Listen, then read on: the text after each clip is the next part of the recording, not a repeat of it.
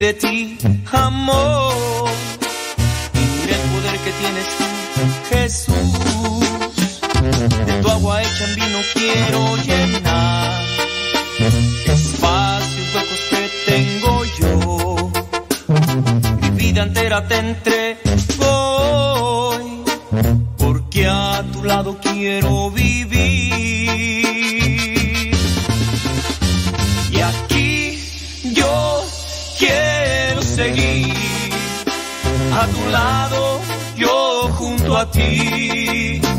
Así quiero seguir a tu lado hasta morir. Y aquí quiero seguir a tu lado, yo junto a ti. Así quiero seguir a tu lado,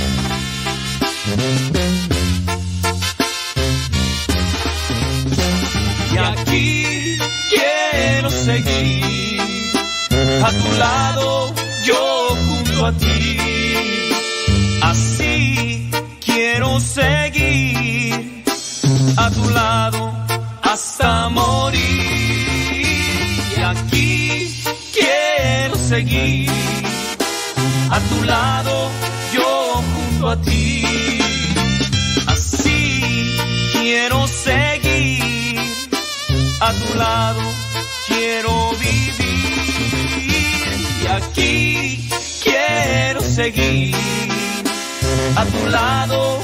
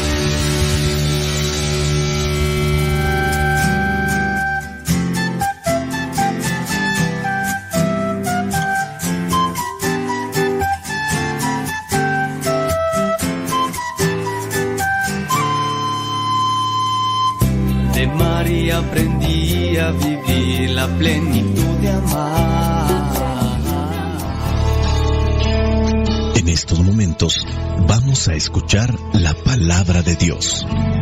Dispón tu corazón para que el mensaje llegue hasta lo más profundo de tu ser.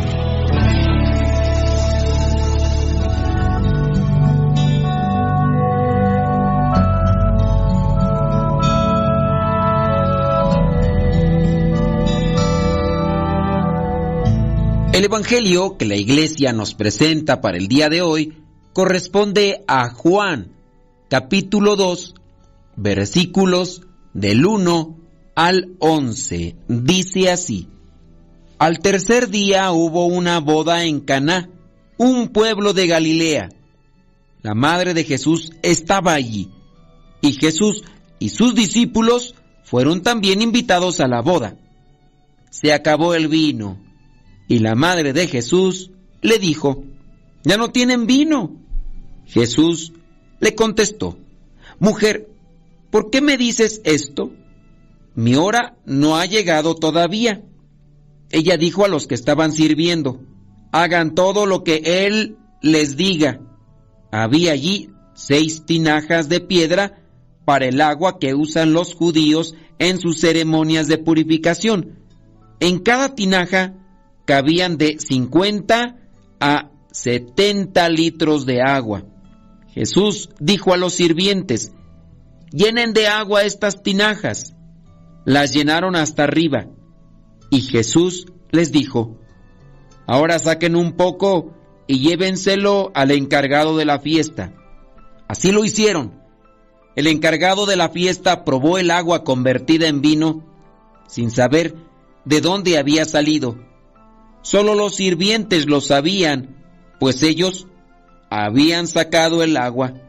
Así que el encargado llamó al novio y le dijo, todo el mundo sirve primero el mejor vino, y cuando los invitados ya han bebido bastante, entonces se sirve el corriente. Pero tú has guardado el mejor vino hasta ahora. Esto que hizo Jesús en Caná de Galilea fue la primera señal milagrosa con la cual mostró su gloria y sus discípulos creyeron en él. Palabra de Dios. Te alabamos, Señor. Señor Jesucristo, nuestro divino Salvador gracias te damos por tu infinito amor. Escuchamos en la palabra, te recibimos, te adoramos en la Eucaristía, te servimos en los hermanos.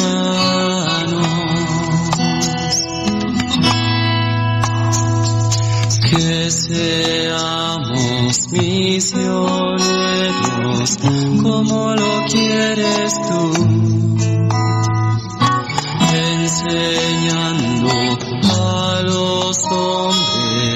el fuego de tu amor. Con el uso del vino en la Biblia no se está invitando al abuso, porque tomado de mal manera esa podría ser la interpretación de algunos. Y es que si hablamos de un perjuicio, de un daño a nuestro organismo, no solamente podríamos estar hablando del vino, también podemos hablar de la comida, y eso también es considerado pecado. Recordemos el pecado de la gula, es decir, que no solamente el que se emborracha comete un pecado por el abuso que está teniendo al beber esa bebida embriagante, sino también en el abuso de aquellas personas que buscan la comida de diferente tipo de comida, no estamos hablando de una en específico. Como consecuencia vendrá la obesidad y sus características aledañas que podría ser el colesterol, triglicéridos, azúcar, y con eso se está afectando el templo del Espíritu Santo que es nuestro cuerpo, que es nuestro organismo. Pero el hecho mismo de que haya personas que pecan de gula y que no hay necesidad de preguntarles, porque a veces en la manera de ver cómo comen, pues te das cuenta, no porque se peque de gula en la comida, vamos a decir, ya no hay que hablar de comida, es más, ya no hay que comer. Pues es algo que realmente no entraría dentro de lo razonable. Hace falta discernimiento, juicio, razonamiento para entender qué es lo que nos ayuda y nos beneficia en la vida. Tampoco con esto quiero que me vengan a refutar sobre y qué beneficios trae el vino. En primera hay que entender que el pasaje bíblico no está invitando al consumo del vino. El pasaje bíblico presenta una situación cultural, pero también al mismo tiempo religiosa. Y a partir de este acontecimiento social, cultural o religioso, porque estamos hablando de una boda, de una celebración también religiosa, estos acontecimientos se están tomando como analogía. Si hablamos del vino, hablamos de alegría, pero no hay que tomar vino para estar alegres, porque al consumo del vino y en exageración, uno cae en la torpeza y la torpeza nos lleva al pecado. Hablamos pues de la alegría, también de la fe, pero también hablamos de la constancia. Veamos el versículo 10 todo el mundo sirve primero el mejor vino y cuando los invitados ya han bebido bastante, entonces sirve el vino corriente. Aquí hablamos de una falta de sinceridad. Lo podemos apegar a situaciones concretas, llámese el matrimonio o llámese también la vida consagrada. Al principio comenzó muy bien, alegre, detallista, amable, atento. Muchas veces nosotros somos así cuando llegamos a un lugar de trabajo nuevo, cuando llegamos a un grupo de iglesia nuevo para nosotros. Hay algunos que no, llegan desde el primer momento con el cinismo, la desvergüenza y todo lo demás. Pero puede ser que algunos de nosotros llegamos bien mansitos, amables, generosos, solamente al inicio. Y con el tiempo vamos sacando nuestro verdadero yo. Y a veces actuamos con esa doble actitud. Lo hacemos para no causar una molestia o no causar un problema. El esposo o la esposa que dentro del noviazgo, pues obviamente porque se miraban poco tiempo, actuaban y se comportaban lo más amables y sonrientes. Hay algunos que no. Después vienen las propuestas ya formales para casarse y comenzaron sus primeros días, su primer año quizá o sus primeros años de una forma ideal como lo habían soñado. Pero con el paso del tiempo se comenzaron a cansar porque solamente estaban haciendo un esfuerzo por ser lo que no quieren ser. Porque si ellos o si nosotros queremos ser así, vamos a aplicarnos para irlo consiguiendo con la ayuda de Dios. Pero actuamos de esa manera amable, alegre, atenta, detallista,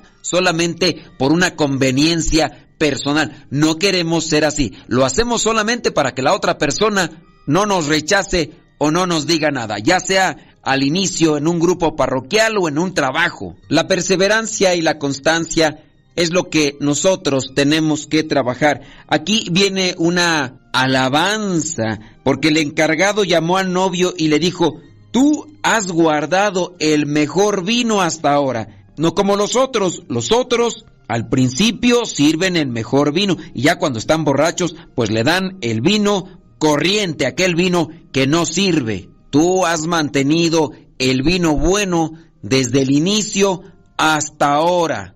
Y a eso estamos llamados, a ser constantes, a ser perseverantes dentro de nuestra actitud, de nuestro comportamiento hacia los demás, ya sea en el matrimonio, que sea siempre alegre, que sea siempre detallista, que sea siempre generoso, que sea siempre cordial, amable. Dios nos pide que tengamos estas características en nuestra relación con los demás, pero nosotros debemos estar vinculados con Dios. Estos novios ciertamente no hicieron el milagro del vino, pero sí invitaron a Jesús, a sus apóstoles y a María, la Madre de Jesús. En esa medida nosotros podríamos tener una esperanza de ser constantes en aquellas actitudes, en aquellos comportamientos cristianos, desde un inicio hasta el final, ya sea dentro del matrimonio, dentro de la vida consagrada. Hagamos ese esfuerzo. Vamos comenzando el año. Comencemos bien el año, pero para que terminemos el año con esas mismas características, lo que necesitamos es invitar a nuestra vida, a nuestro corazón, a nuestra mente, a Jesús, a los apóstoles, a María. María intercedió por estos novios que ni se lo pidieron a ella como tal, pero ella ayudó para que Jesús les diera a ellos lo que necesitaban en ese momento. Y por eso ellos, estos novios, recibieron una alabanza por parte de aquel que estaba encargado de la fiesta. Qué bien, felicidades. Desde el inicio hasta ahora has mantenido el buen vino. Iniciamos el año, terminamos el año. Felicidades. Has mantenido tu paciencia desde inicio de año hasta el final. Has mantenido tu pureza en los ojos, en tus pensamientos, desde el inicio de año hasta el final. Has mantenido tu comprensión, has mantenido tu paciencia desde el inicio de año hasta el final. Felicidades, sigue echando ganas. ¿Y sabes por qué lo has hecho? Porque has sido de los que han invitado a Dios a su vida. Hagamos un esfuerzo todos los días, desde la mañana hasta la noche, que comencemos la mañana con Jesús, con María, con los apóstoles, con la palabra de Dios, con la oración, y hagamos un esfuerzo por mantener durante todo el día la presencia de Dios en nuestras palabras, en nuestros pensamientos, en nuestra vida en general, que lleguemos al final del día, que lleguemos a la noche diciendo, he mantenido el buen vino, he mantenido mi buena relación con Dios y por eso es que puedo decir que día tras día puedo terminar el año bien, como empecé. Que el Espíritu Santo nos ilumine para entender y vivir esta palabra. Si a veces las cosas no resultan en nuestra relación de consagrados, en nuestra relación con los demás, puede ser porque nosotros somos inconstantes y sacamos a Jesús de nuestra vida, sacamos la palabra de Dios de nuestra vida, sacamos la oración de nuestra vida y nos enfocamos más a todo aquello que nos está contaminando, que nos está debilitando, que nos está destrozando. Y por eso vienen las consecuencias, vienen los resultados. Espíritu Santo, fuente de luz, ilumínanos. Espíritu Santo, fuente de luz, llénanos de tu amor la bendición de Dios Todopoderoso, Padre, Hijo y Espíritu Santo, descienda sobre cada uno de ustedes y les acompañe siempre. Soy el Padre Modesto Lule, de los misioneros, servidores de la palabra. Vayamos a vivir el Evangelio. Es tu palabra para mis pasos, luz en mi sendero. Lámpara es tu palabra para mis pasos, luz en mi sendero. Luz, tu palabra es la luz.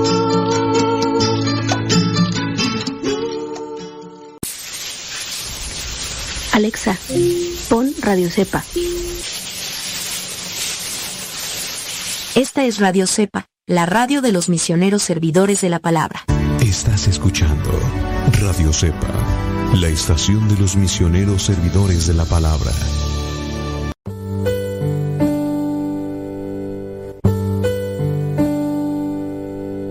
Salmo 23 El Señor es mi pastor, nada me falta.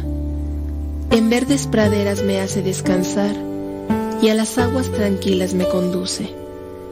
Me da nuevas fuerzas y me lleva por caminos rectos, haciendo honor a su nombre. Aunque pase por el más oscuro de los valles, no temeré peligro alguno, porque tú, Señor, estás conmigo. Tu vara y tu bastón me inspiran confianza.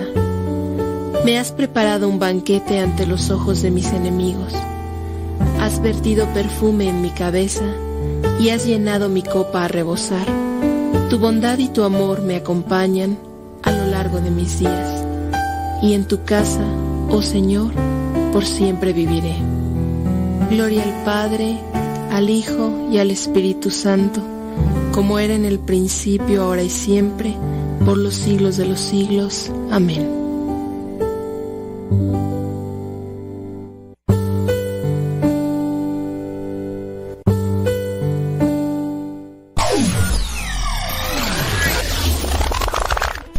Radio Cepa, con una programación que toca tu corazón. En Radio Cepa alimentamos tu espíritu cada día. Estamos online las 24 horas.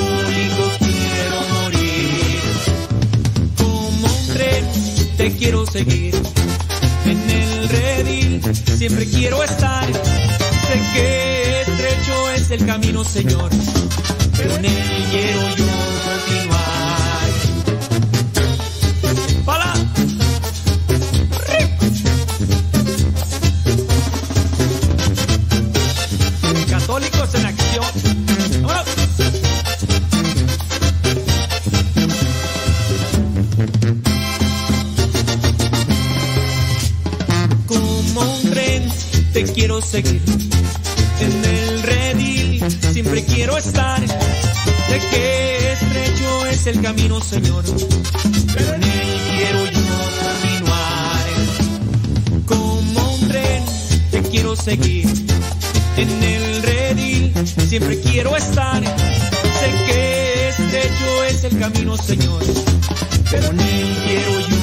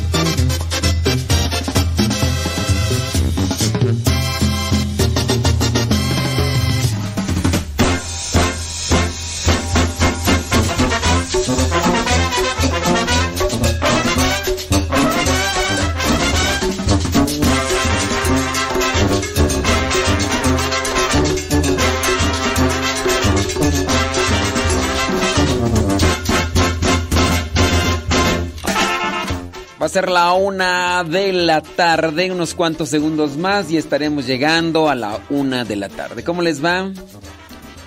Yo espero que le estén pasando muy bien. Yo acabo de salir de una... Ay, Dios mío, de una... No, no un estrés, no un estrés, sino acabo de salir de una sesión de grabación, de edición y de acomodación de un video que dura como un, un minuto cuarenta. Sí, es en vivo. Sí. Buenas tardes. Sí. Acabo de salir de una sesión así de, no sé, tres horas. Y, y el video dura un minuto, ¿qué? 30, 40 segundos. Pero sí me llevé más de tres horas. ¡Tres horas! Desde la planeación, desde la grabación, desde que no me salió, que lo vuelvo acá, que lo empecé a hacer por celular. Eh, estamos en corte y le aviso cuando ya estemos al aire. Muy bien, gracias. Y este. Y todo eso. Todo eso. Ya. Ya el video ya lo puse ahí en Facebook y también en el Instagram. Pero sí, todo eso me llevé. Ay, Dios. Hay que ir por agüita mientras. Vamos a poner una rolita aquí, algo sabroso. Este. Déjame ver cuál pongo. Cuál pongo aquí para que se pongan allí. Vamos a poner. Vamos a poner. Vamos a poner. Esta. Tiburón bom Tiburón bom Voy por agua. Voy por agua.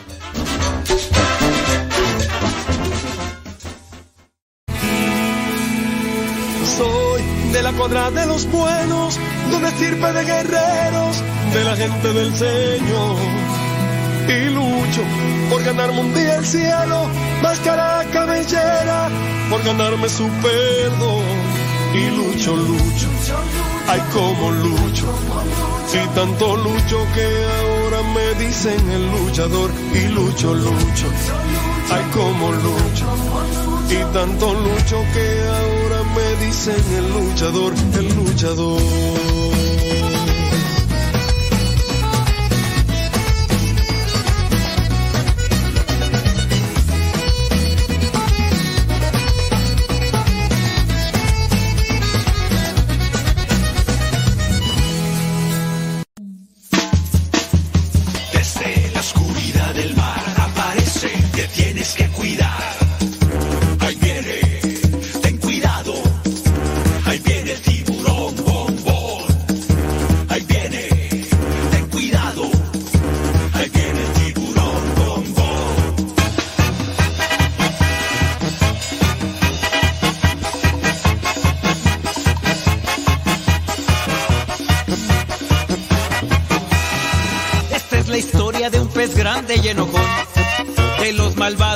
Quería ser campeón. A los otros peces perseguía sin razón. No lo querían por ser malo y muy grosero. Pesado y muy sangrón. Pero en el fondo de su pobre corazón, él se sentía triste, solo y sin amor. Hasta que un día conoció la luz de Dios, que con su gracia, su perdón y su alegría, su vida transformó.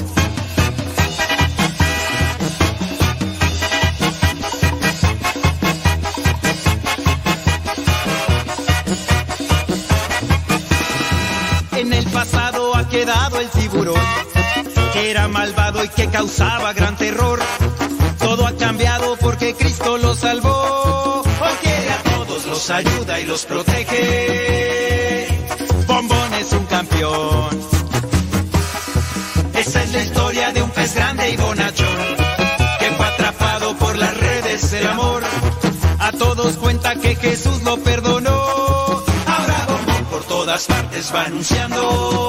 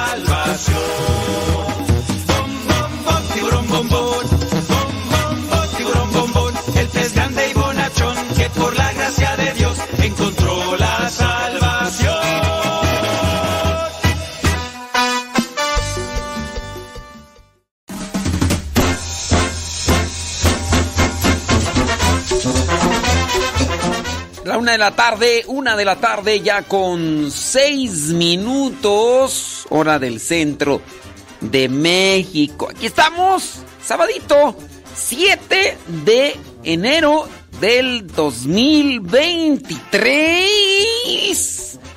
Vamos con todo, con todo. ¿Dónde, ¿Dónde, anda? ¿Qué va a comer? ¿Qué va a preparar?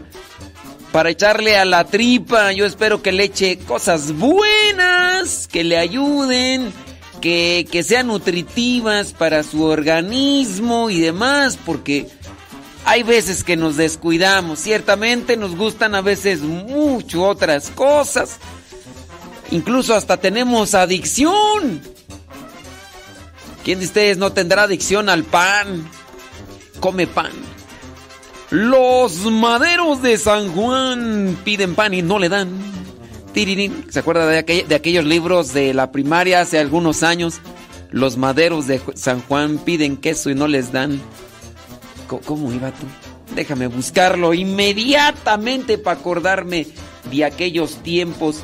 Acuérdate, los maderos de San Juan piden queso y no les dan. ¿Cómo era tú? ah, sí, era acerrín, acerrán. Dice así tú. Tru, tru, tru. Acerrín, acerrán, los maderos de San Juan piden pan, no les dan, piden queso, les dan un hueso y se les atora en el pescuezo, piden vino, si les dan se marean y se van. ay, ay, ay, ¿cómo es eso? Acerrín, acerrán, los maderos de San Juan piden pan, no les dan, piden queso, les dan hueso, piden ají y los botan así. Ah, el ají es como chile, ¿no? ¿Se acuerda de esas cosas? Sí. Ah, mire qué bonito. Ya estamos viejos.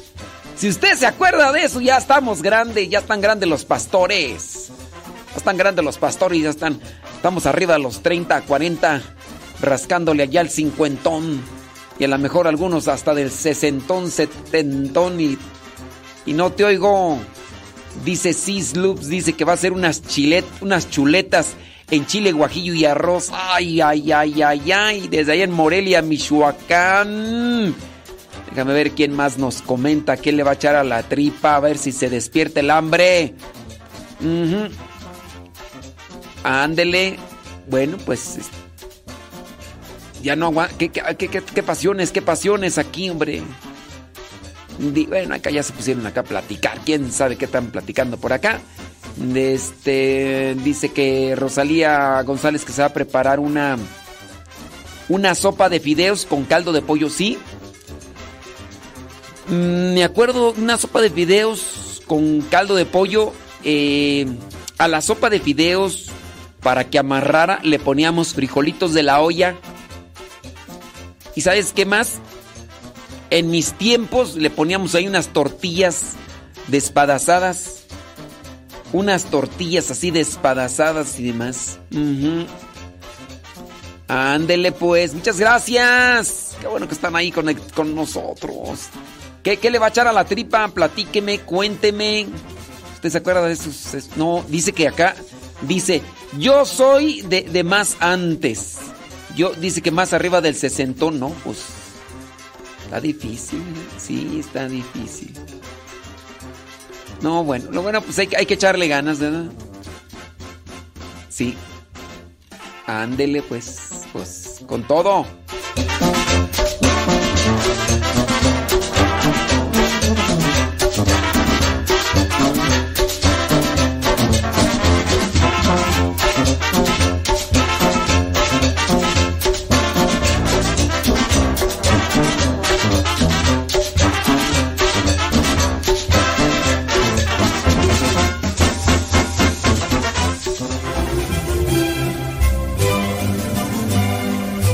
7 de enero se celebra a San Raimundo de Peñafort.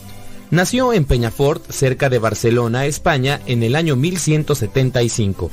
A los 20 años ya era profesor de filosofía en un colegio de Barcelona y a los 30 años era profesor en la famosa Universidad de Bolonia, Italia, donde se había doctorado.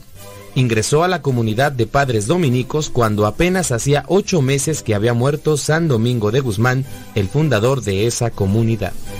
Los superiores le pusieron la tarea de dedicarse a coleccionar las respuestas que los sabios antiguos de la iglesia daban a ciertas preguntas difíciles de los fieles, lo cual llamó casos de conciencia, y compuso entonces su famoso libro llamado Suma o resumen de respuestas difíciles en la confesión. Junto con San Pedro Nolasco, Raimundo fundó la comunidad de los padres mercedarios, dedicada a rescatar a los cristianos secuestrados por los maometanos o los turcos. En 1230 el Papa Gregorio IX lo llamó a Roma y lo nombró su confesor. También le pidió que recogiera y publicara todos los decretos que habían dado los pontífices y los concilios hasta entonces. Después de tres años de trabajo publicó un famoso libro titulado Decretales, que aún en nuestros días se consulta para conocer qué ordenaron o qué prohibieron los pontífices y concilios de la antigüedad. Murió en 1275.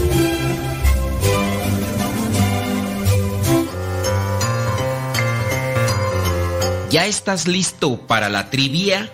Pues vámonos con ella. La pregunta es la siguiente. ¿Por cuántas monedas de plata vendieron a José el soñador?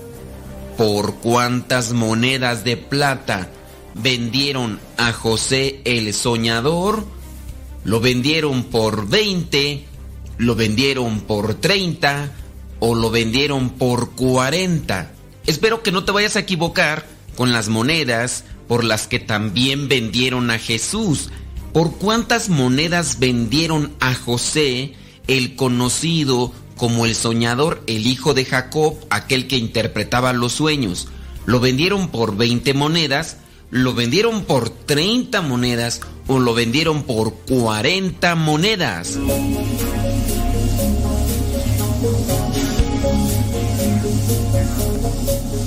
Si tu respuesta fue que a José el soñador lo vendieron por 30 monedas, pues te equivocaste. Si tú dijiste 40, también te equivocaste. La respuesta correcta es 20 monedas. 20 monedas de plata fue lo que recibieron los hermanos de José, que son los que lo vendieron.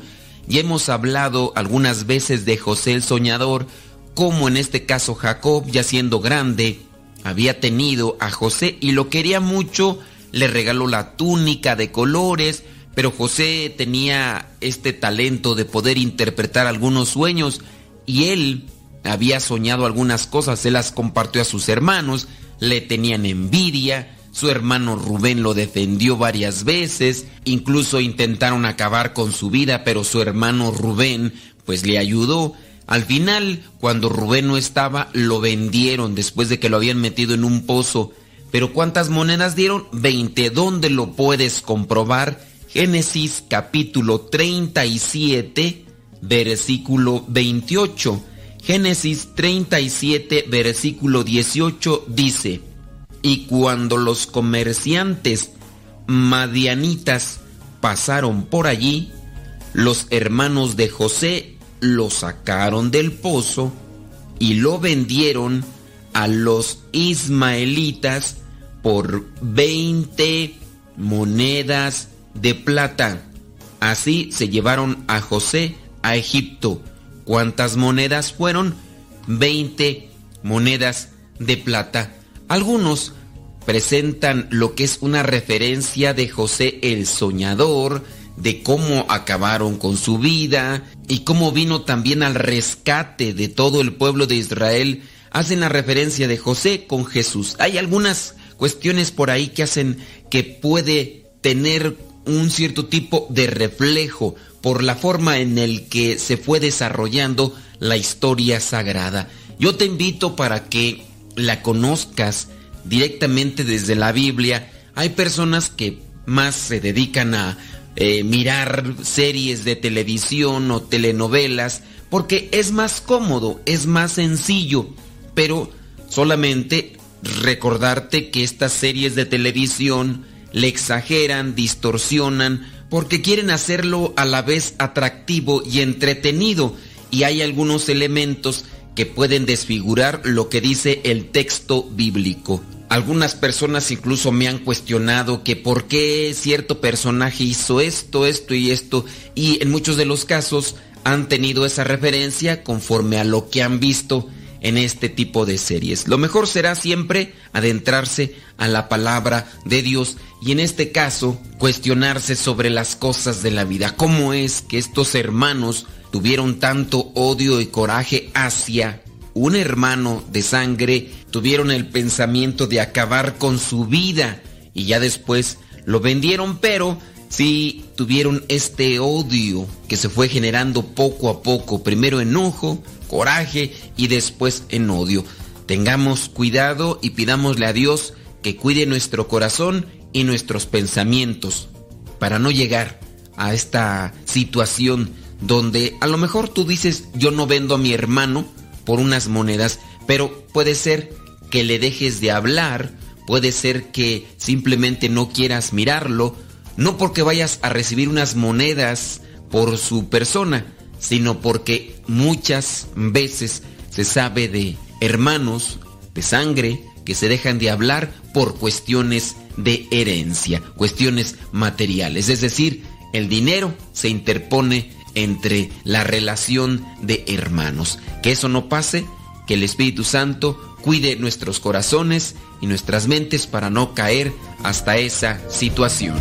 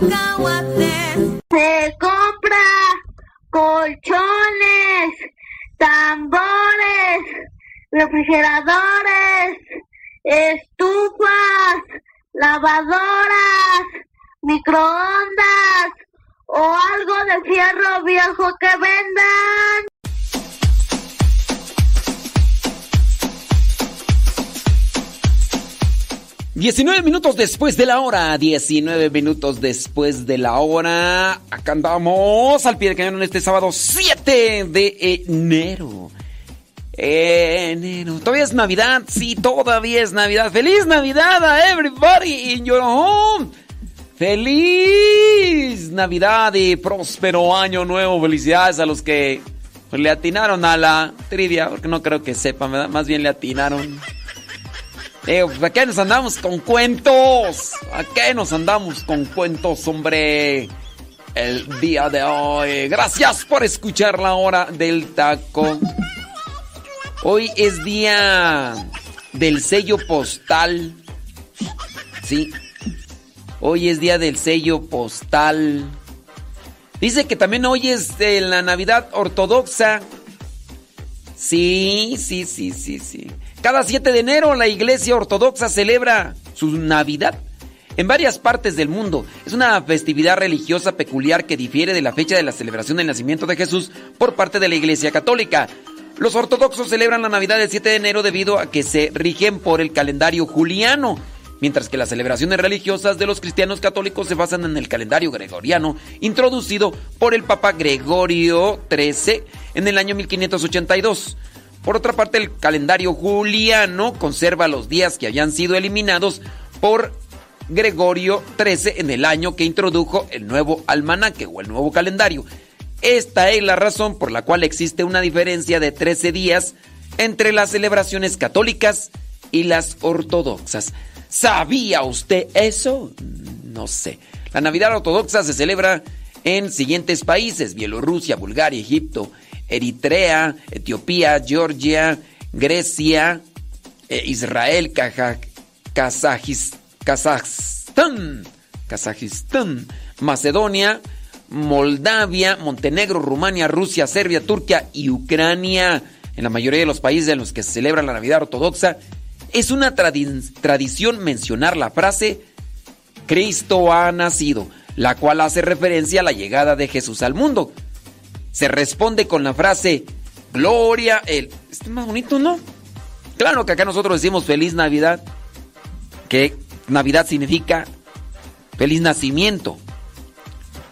Feliz Navidad de nativitas. Pero así como con los ortodoxos, como que se escucha más acá, ¿no? Incluso pues es hasta como más... Cristo ha nacido, gloria a Él. El 7 de enero las personas suelen ir a misa o bien asisten a los eventos religiosos en Nochebuena. En la Nochebuena se celebran, eh, se elaboran 12 platos, sí, los cuales representan a cada uno de los apóstoles.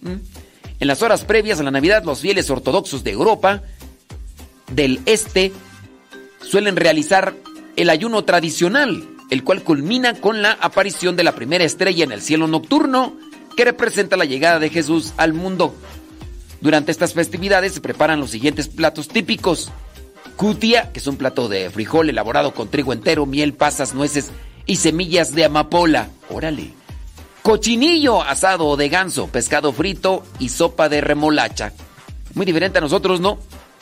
¿Qué estuvieron ustedes cenando? Si es que celebraron ustedes la Navidad porque cenaban en la chamba, andaban trabajando, a lo mejor igual no.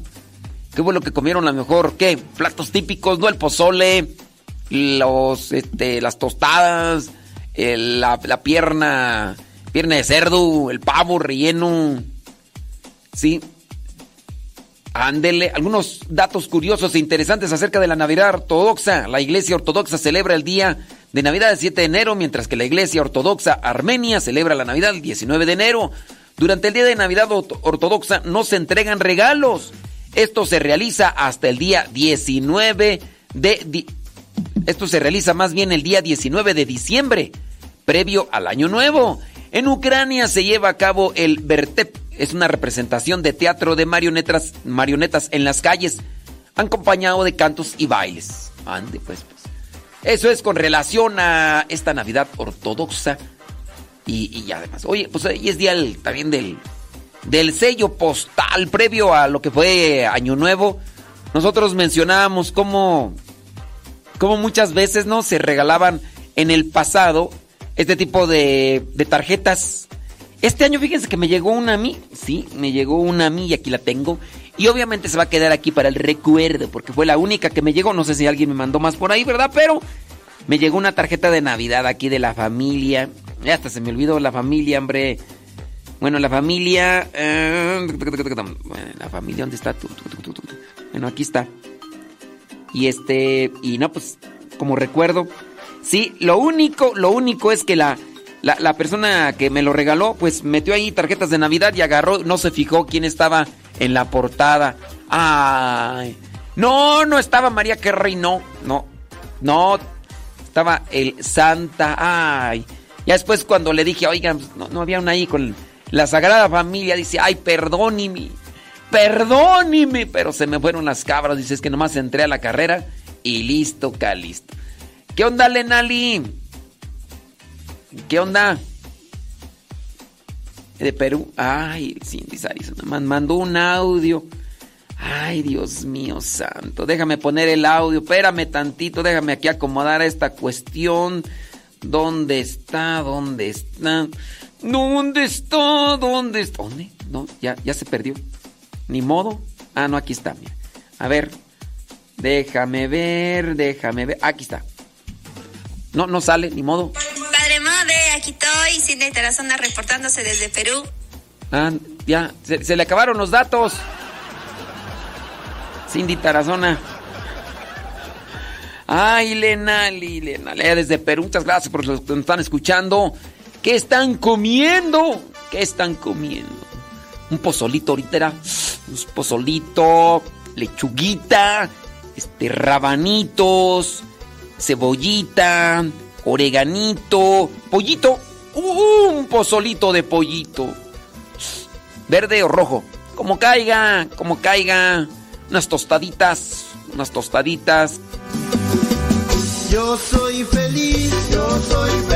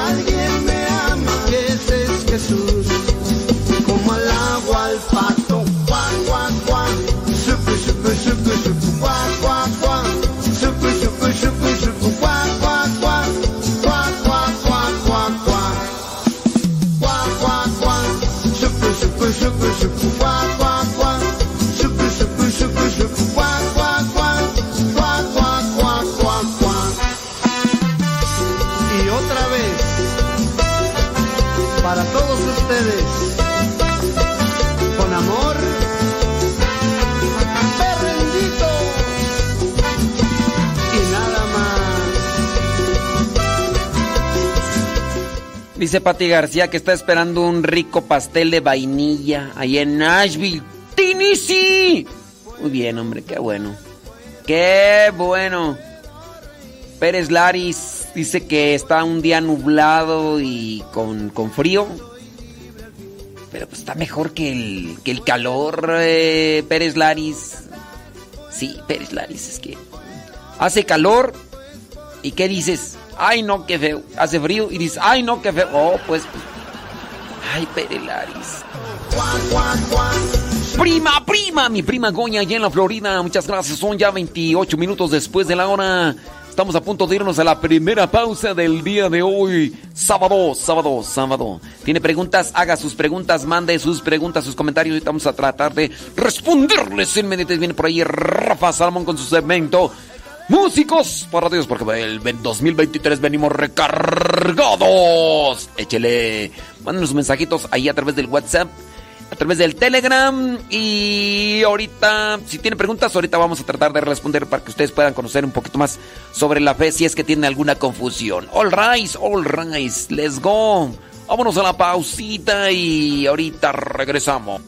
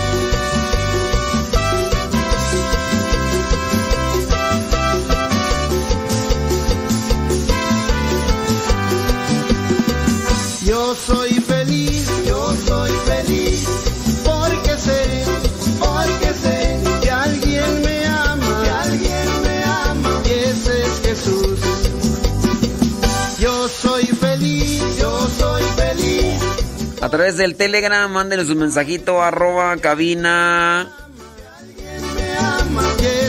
Jesús. Como al agua al pato,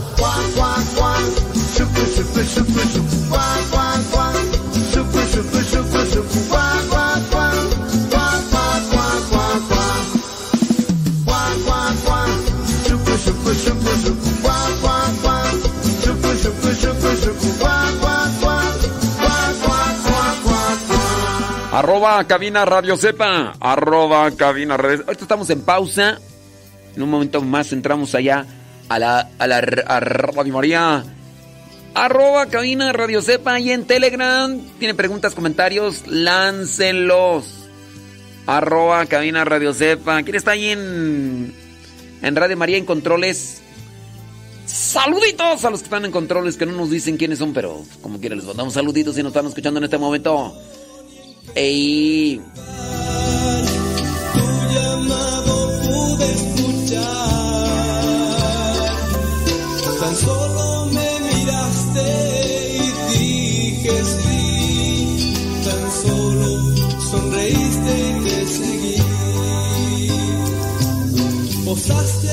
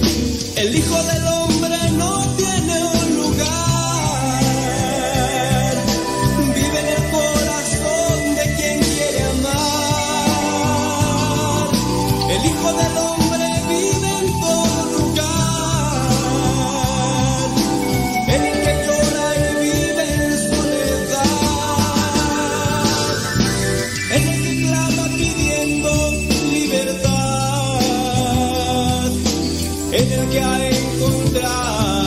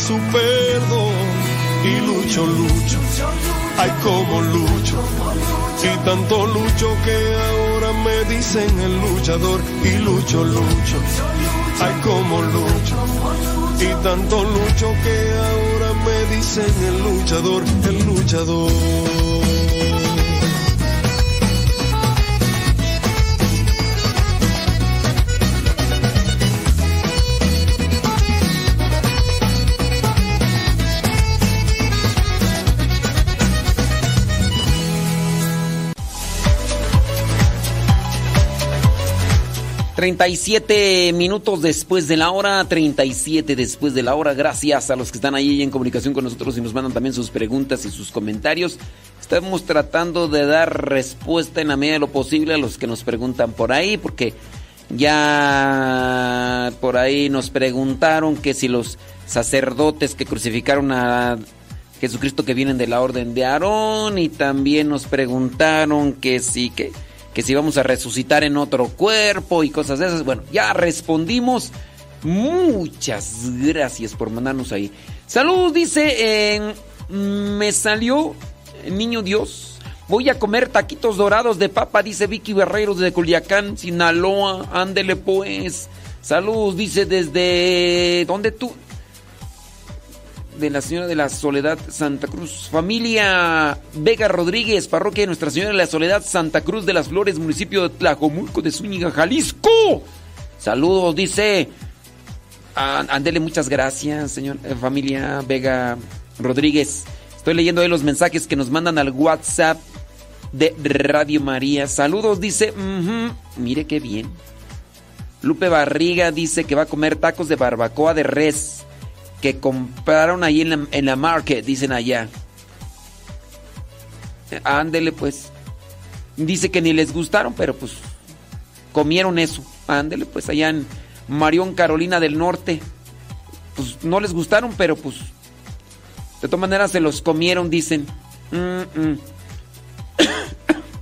Ay, Jesús ya me dice, cuando en lugar de ay, Mira pues, hombre. Oye, pues el día de mañana es la solemnidad de la Epifanía, la manifestación del Señor, o también conocido como el Día de los Reyes Magos. Mañana, sí, se traslada del día 6. Ah, estamos hablando de la fecha litúrgica. Mm, se traslada. Ciertamente el 6, 6 de enero llegan los reyes acá, principalmente en México. Y no sé a cuántos de ustedes les trajeron regalos los Reyes Magos. Yo estaba por ahí esperando a ver qué me traían los Reyes, no me trajeron nada. Dicen que cuando a uno no le trae nada es porque uno se portó mal. Quién sabe por qué, pero bueno. El día de mañana se va a celebrar entonces la solemnidad en México, en Estados Unidos y otras partes de la Unión Americana. Ahí en España principalmente. Por cierto, hubo por ahí una, una procesión y uno de los Reyes Magos que era musulmán, que no, no terminó la procesión porque la mm, una de las procesiones ahí en España terminaba dentro de una iglesia católica y que no quiso entrar. No quiso entrar, ¿por qué? Porque pues era musulmán. Saludos a Graviel, Graviel y Mayra de Cruzadas Matrimoniales. ¿Cómo andamos? ¡Qué milagro! Desde el año pasado ustedes no hablan, pues qué. ¿Qué es eso? ¿Qué es eso? No voy a querer, hombre. Ustedes se desaparecen, se desintegran como los de Thanos. ¿Qué es eso? Déjame ver por acá si ya me mandaron más mensajitos ahí los de los de los de WhatsApp. Déjame ver por acá. No, no, no, no. Dice, saludos, ándele pues. Sí, déjame ver por acá. Hay más saludos, muchas gracias. Qué bueno que nos están escuchando, ¿eh? Dice que nada más a puros saludos. Saludos por acá, déjame ver a dónde dice. Eh, desde Houston. Sí. Me ayudan en el resumen. Dice, cuando comparte sugerencias, anotarlas cuando comparte las frases. Un comentario muy personal. Cuando alguien comenta algo, ¿eh? usa como cuando la semana pasada juzgaba a la señora diciéndole, recomendaría usar pareceme soberbia. Eso no, me, no lo haría parecer mejor. Ay, no le entendí tú. Cuando alguien comenta algo, usted juzga como una. como cuando la. Haciéndole sumario. No le entendí. ¿Quién sabe qué me estará diciendo por acá? Dice la palabra. Saludos desde Houston. Ándele pues, saludos, gracias por escucharnos. ¿Quién sabe qué me estará diciendo? No le entendí. Ándele, muchas gracias. José Luis, ¿qué onda? Saludos desde Georgia, Arkansas. Gracias. Ándele, pues aquí andamos echándole todo. ¿Quién sabe qué me quiere decir? Bueno, malo, no sé, no le entendí. Saludos, dice que por ahí en Estados Unidos sigue cayendo nieve y no es de chocolate ni de limón. hombre, está haciendo frío, sabroso, sabroso el frío para enroscarse en las cobijas y, y no salir de ahí. Ándele, pues sí, pues ni modo. Hay veces que nada el pato y hay veces que ni agua bebe. Tómala pues, papá, tómala. Vámonos, echarle carnita al asunto. Espérame tantito que ya se me cerró acá la carpeta. Pero ahorita vamos aquí a acomodar, déjame ver. Tun,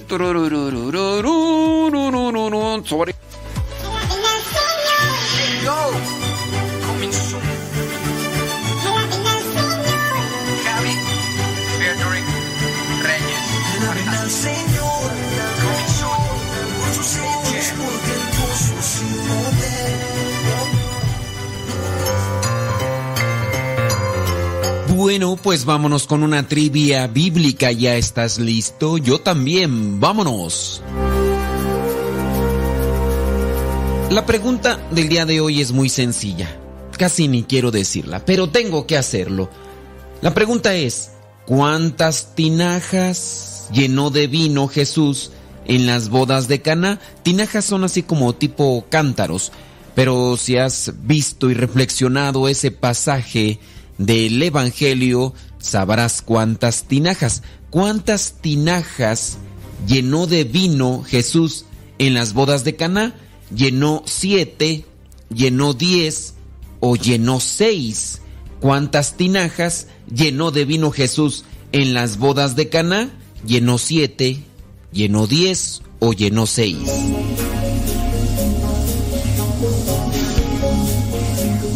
Si tú dijiste que llenó siete tinajas porque te fuiste con el número simbólico del siete, plenitud, siete sacramentos y cosas de esas, pues déjame decirte que no, no fueron siete tinajas.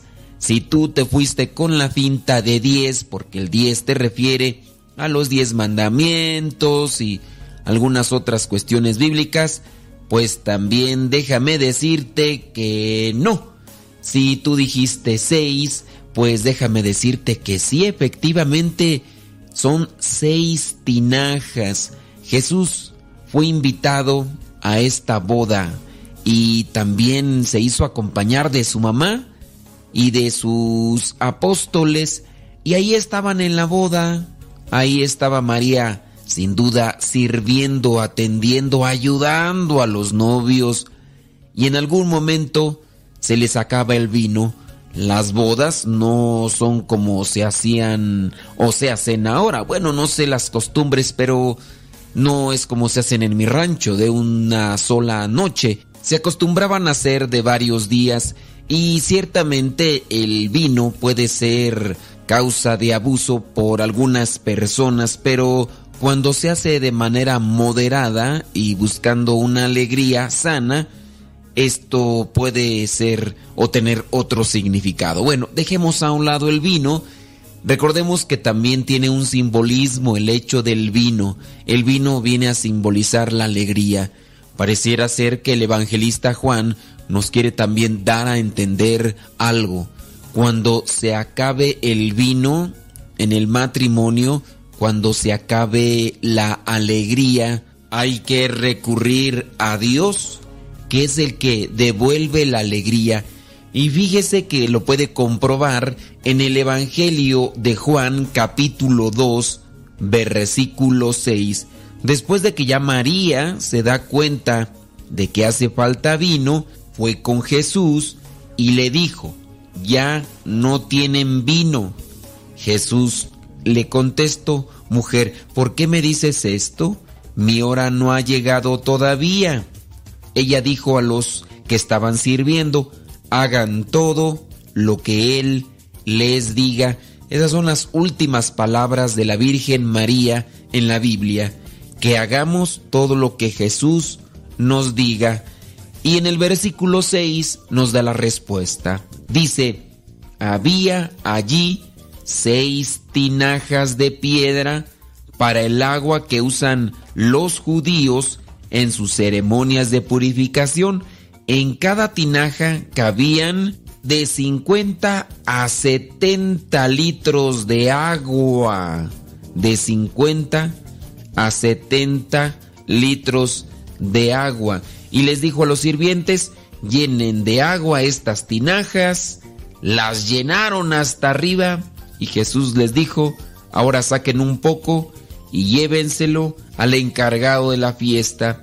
Así lo hicieron, el encargado de la fiesta probó el agua convertida en vino, sin saber de dónde había salido, solo los sirvientes lo sabían, pues ellos habían sacado el agua, así que el encargado llamó al novio y le dijo, todo el mundo sirve primero el mejor vino. Y cuando los invitados ya han bebido bastante, entonces se sirve el vino corriente, pero tú has guardado el mejor vino hasta ahora. Has guardado el mejor vino hasta ahora.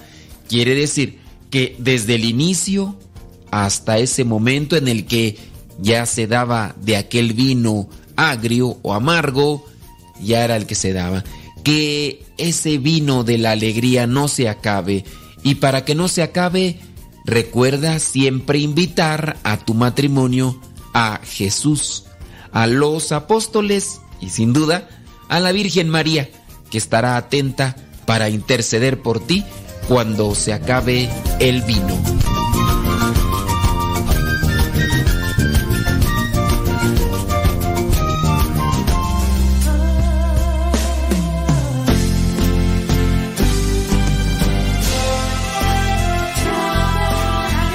Músicos para Dios con Rafa Salomón.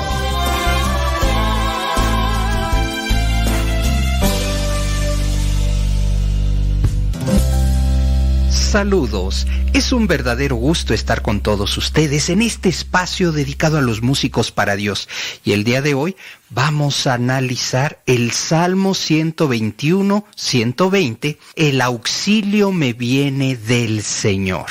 ¿Qué sucede con este salmo y por qué es tan importante? Porque esta composición refleja las ansias de los peregrinos al acercarse al santuario de Yahvé. El auxilio me viene del Señor, del que emana la protección sobre los fieles israelitas. Estamos hablando del Éxodo, estamos hablando del pueblo que deja Egipto, Israel, y va hacia ese lugar en donde van a pasar muchísimas cosas. A la sombra protectora del Dios de Israel podían los peregrinos emprender la dura marcha, seguros de que nada desagradable les había de ocurrir, porque la solicitud del Todopoderoso era velaré por ustedes. Recordemos, Moisés llevando al pueblo de Israel por este largo caminar por el desierto y todo lo que van viviendo, sed, hambre, y los atacan también. Por eso, el auxilio me viene del Señor.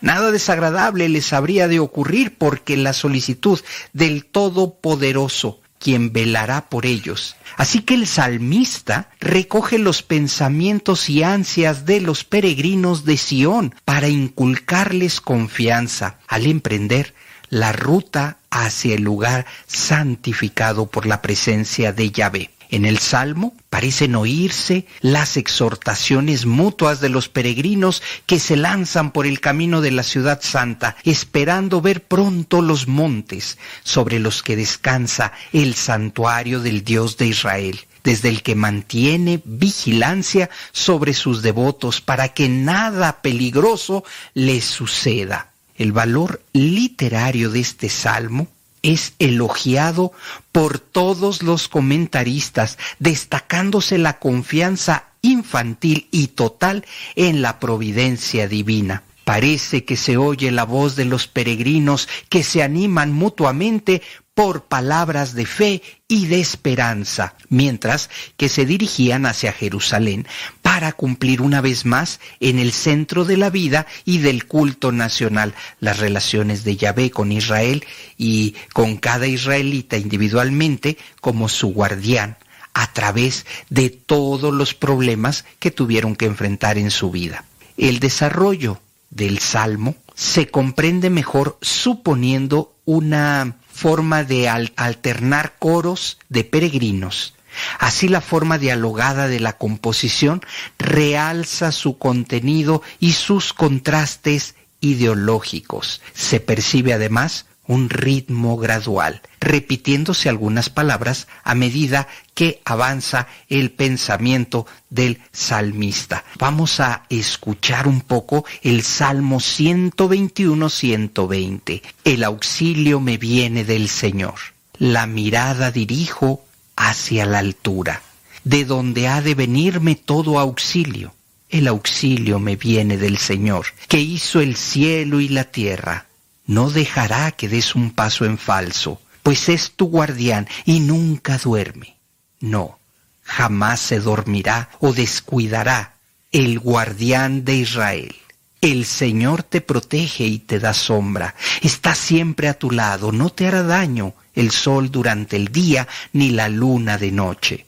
Te guardará el Señor en los peligros y cuidará tu vida, protegerá tus ires y venires ahora y para siempre. El auxilio me viene del Señor.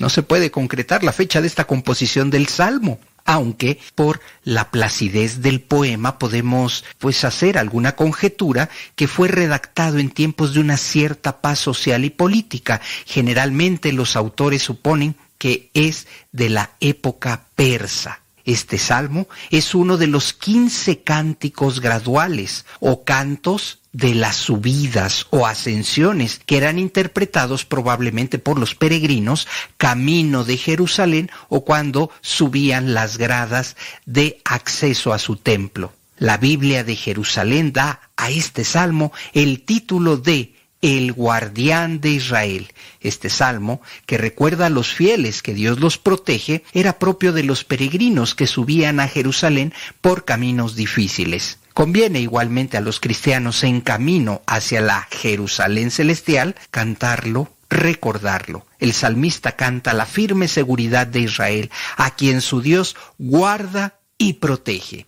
El Señor custodia a su pueblo. Esperanza significa confianza en Dios y paciencia. Esta paciencia cristiana que los músicos para Dios, que los creyentes debemos ejercitar en tiempos difíciles. El auxilio me viene del Señor. Hasta aquí mi comentario.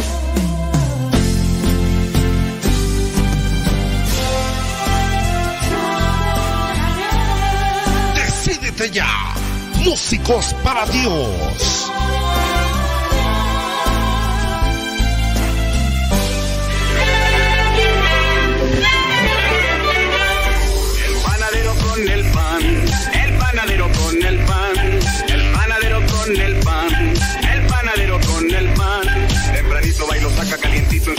Para salir con su clientela por las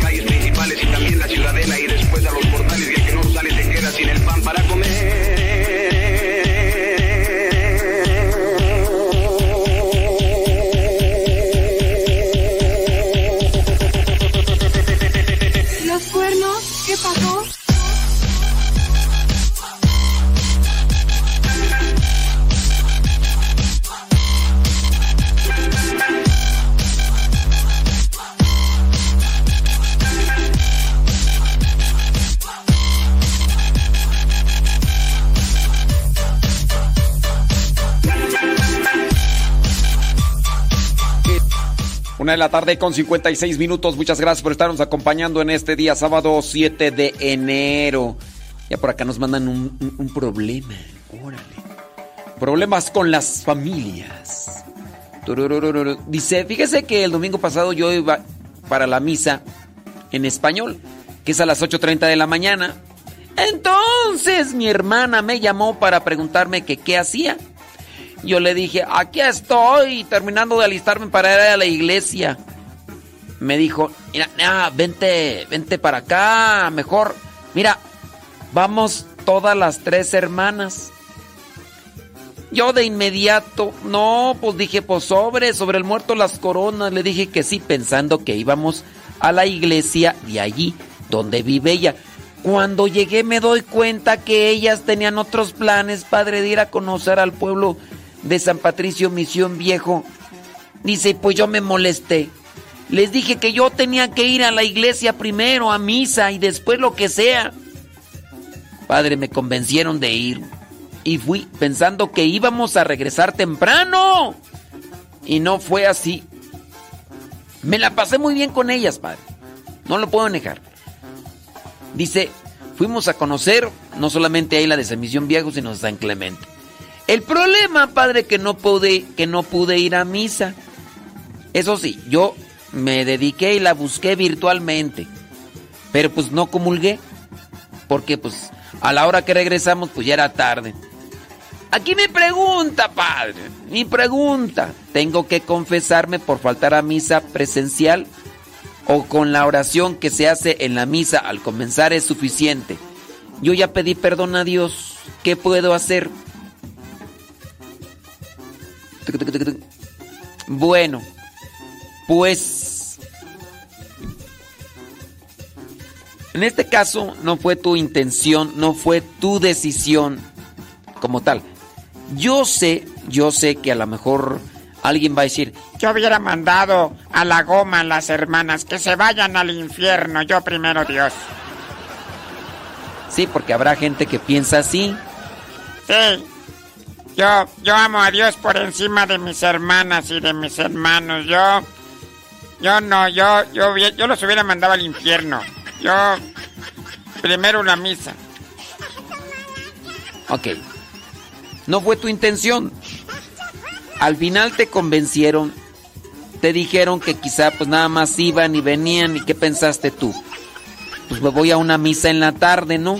Tarde noche. Pero la cuestión fue de que de ahí se fueron a otro lado y se fueron a otro lado. Que no fue como tal una decisión tuya de, no, pues acá ya estamos aquí, pues vamos, ¿no? Como gorda en tobogán, sobres. Y me dejo ir hasta... No.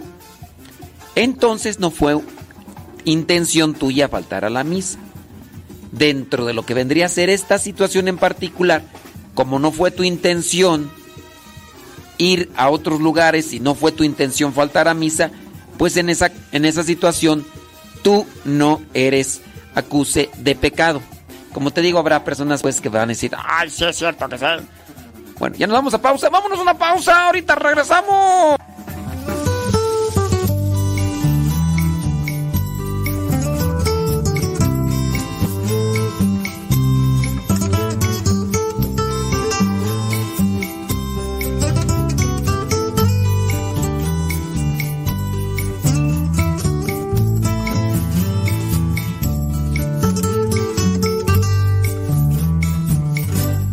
La sangre del Señor es prueba de su amor. Lava mis pecados, sana mis heridas, sangre que derrama su puro corazón. El agua del Señor es prueba de su amor. Purifica mi alma, limpia mis desdichas, agua que derrama su puro corazón. Porque el corazón de Cristo late con misericordia corazón de Cristo tiene sangre y agua viva. Porque el corazón de Cristo es luz en mis tinieblas. Porque el corazón de Cristo es vida eterna.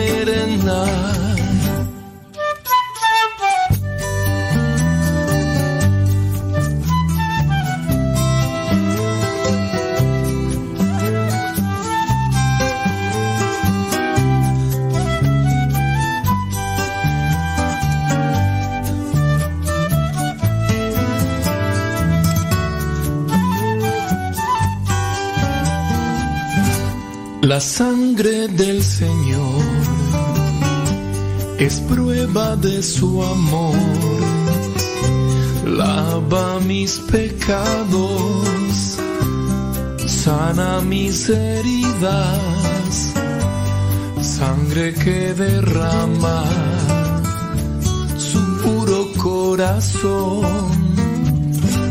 El agua del Señor es prueba de su amor, purifica mi alma, limpia mis desdichas, agua que derrama su puro corazón. Porque el corazón de Cristo late con misericordia corazón de Cristo tiene sangre y agua viva. Porque el corazón de Cristo es luz. Mis... Mándenos sus mensajitos ahí por el Telegram, arroba cabina radio sepa. Arroba, arroba, arroba, arroba cabina radio sepa. Gracias. Muchas gracias a los que nos mandan sus mensajitos. Manuel López, saludos a su esposa María de la Cruz que por primera vez nos escucha. Ella es de San Miguel de Allende, Guanajuato. Gracias. Gracias a ella por escucharnos. A ver si nos está escuchando tú. Ándale, arroba cabina radio sepa. Ahí en Telegram. Porque el corazón de Cristo es vida eterna.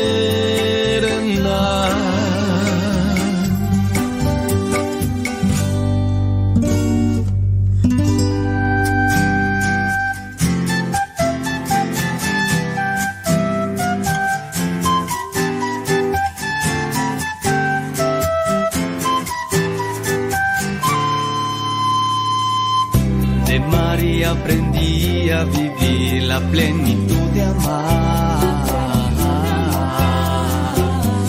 Ella me enseñó a tener temor a Dios, confianza en Dios.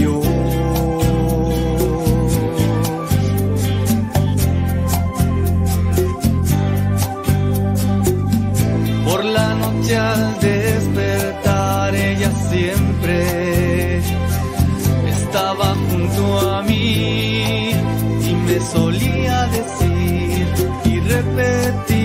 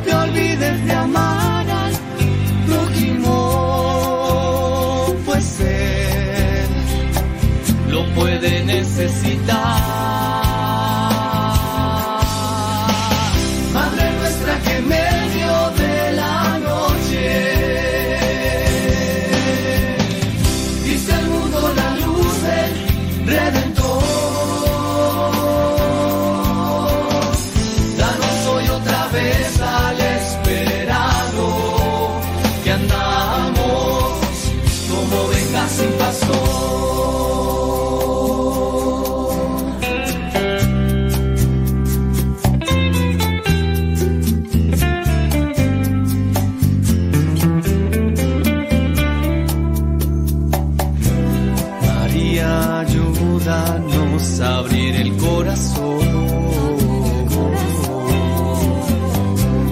Enséñanos a decir a nuestro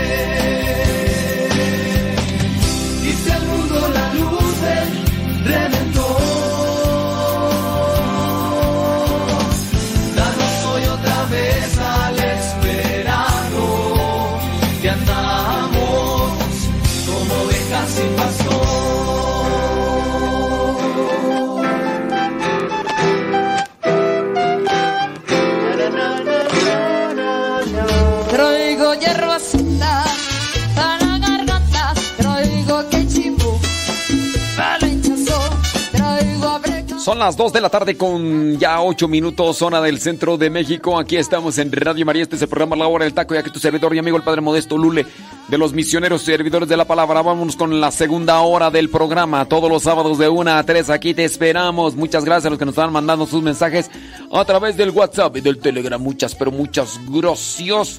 Dice, gracias a Dios. Usted dice, Padre, por todas sus enseñanzas. Padre, he aprendido mucho con usted. Mis hijos me lo dicen. Ay, Jesús, dice Gabriela. Gabriela Pencadio, allá en Oklahoma City. Qué bueno, qué bueno que has aprendido aquí. Salud, dice, con respecto a la radio tengo que formalizar el nombre. Ah, bueno, eso es... Eso es después, José Alejandro Traguada. Al ratito te atiendo. Dice padre, ándele pues, gracias. Yo le quería preguntar. Entonces, del quería, el yo al quiero es mucha diferencia, ni modo, dijo. Así vamos a brincarle, ándele. Del quería al quiero, es otra cosa. Sí, es que, es que quería preguntarle, es verbo pasado imperfecto. Y quiero es presente perfecto, entonces quería, pues entonces ya no, ¿para qué?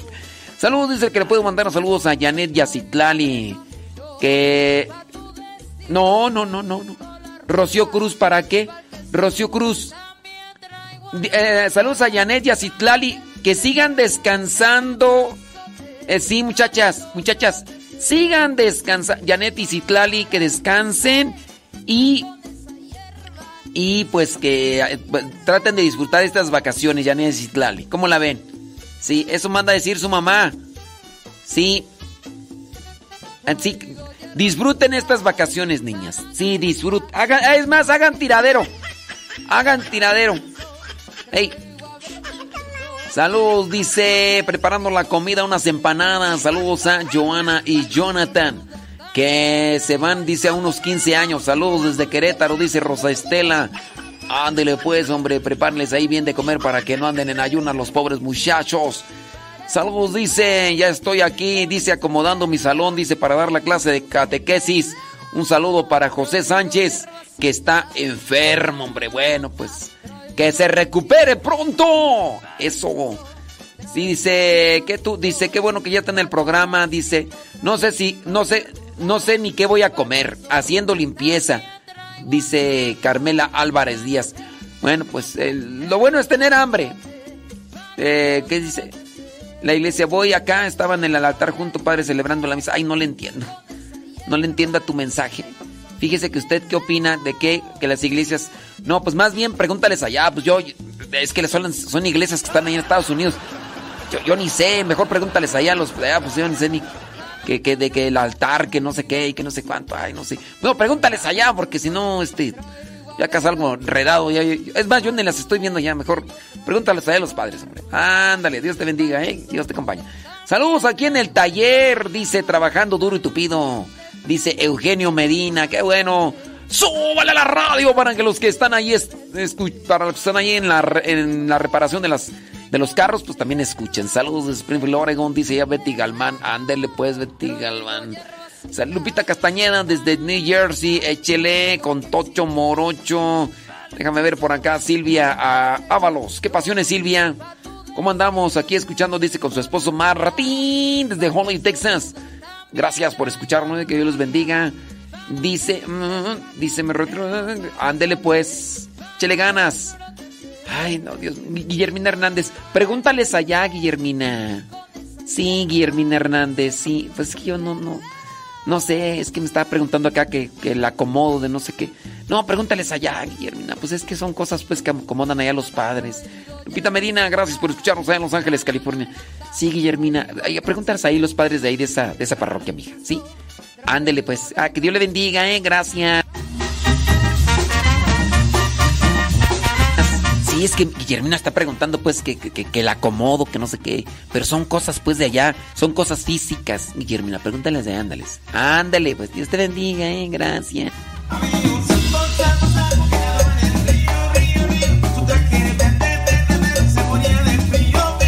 Ni modo, Héctor Malta trajo recalentado. Dice, ¿quién tú? Está ya Adalía Alejandro. ¿Qué pasiones Adalía Alejandro? Y saludos también para la familia Álvarez Islas. Pero ni nos escuchan, Adalit. Sí, ¿para qué les mandamos saludos si no nos escuchan? Héctor Malta ya está preparando el recalentado, dice. Sobres. ¿De qué va a ser el recalentado? Tamales, pozole, pierna, pavo. Dice que todavía es recalentado de Navidad. ¿Del 24? Híjole, no. Estamos. Oye, Héctor, chécale a ver si no está verde a eso. Oye, pues ya estamos a 7 de enero. 13 minutos después de la hora. 13 minutos después de la hora.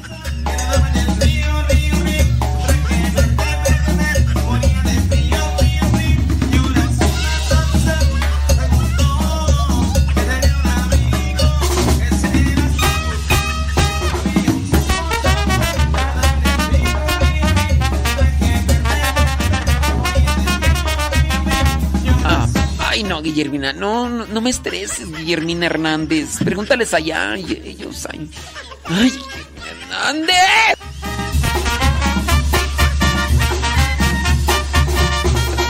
Mole con romeritos, eso va a comer de recalentado, ¿qué tal? Sus meros moles, dice. Eso es todo, Héctor Malta. Sí.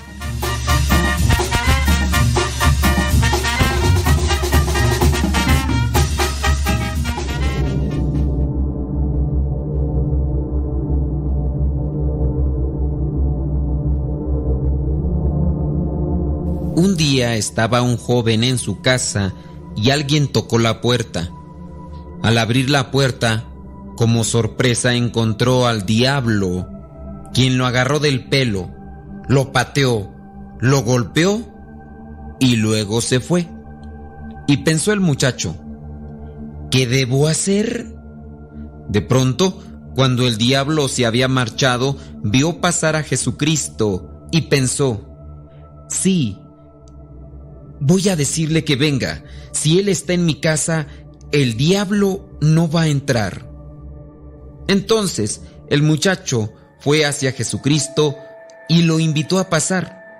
Le mostró la casa y le preguntó, ¿puedes venir mañana cuando el diablo pase por aquí? Y Jesús le respondió que sí. Al día siguiente, el diablo volvió a tocar la puerta y ya Jesús estaba dentro de la casa.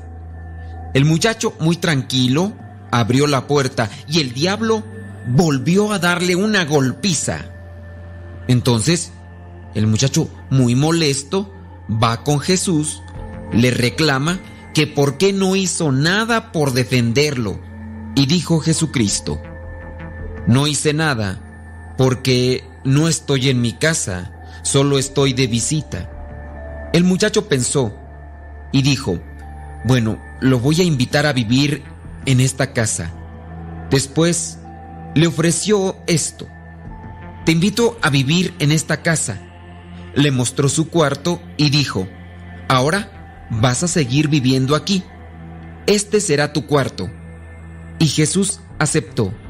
Como ya era costumbre, al día siguiente tocaron nuevamente la puerta. Y era otra vez el diablo.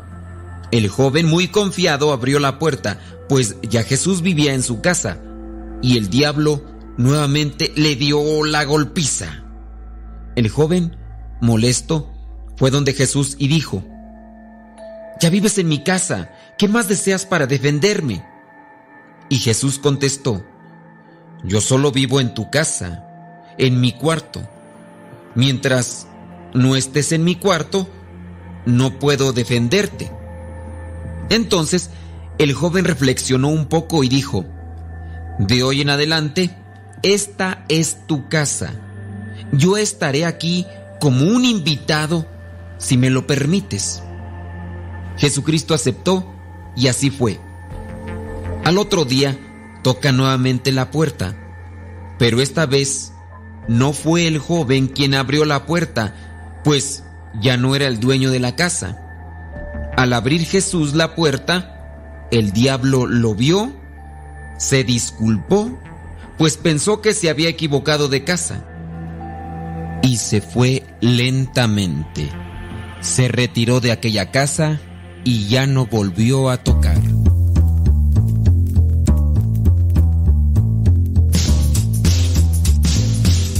Moraleja.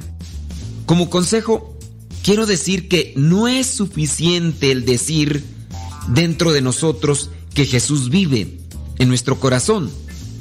Tenemos que entregar de corazón nuestra vida para que Él pueda actuar por nosotros. Que Jesucristo sea el dueño de nuestra vida para que las acechanzas del enemigo no vengan a tener ese efecto malvado. No digas, yo creo en Jesús. No digas, le he dado oportunidad a Jesús a que entre en mi vida. No, dale tu vida. Entrégale tu vida para que de hoy en adelante el diablo no se atreva a acercarse a tu vida.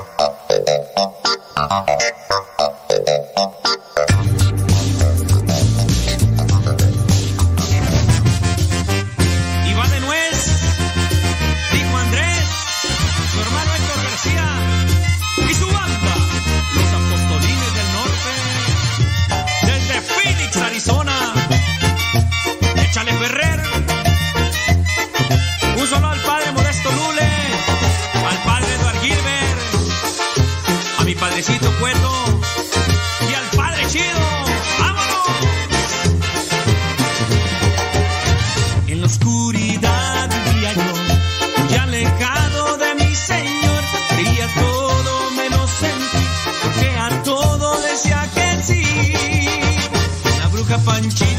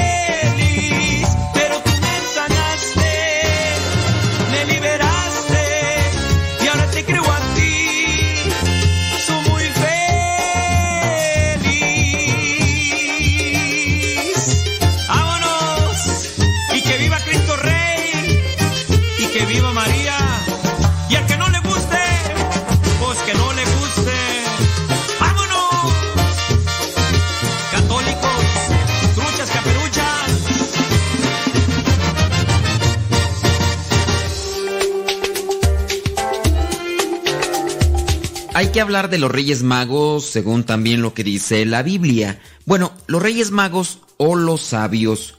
Vamos a ver por qué se les dice reyes.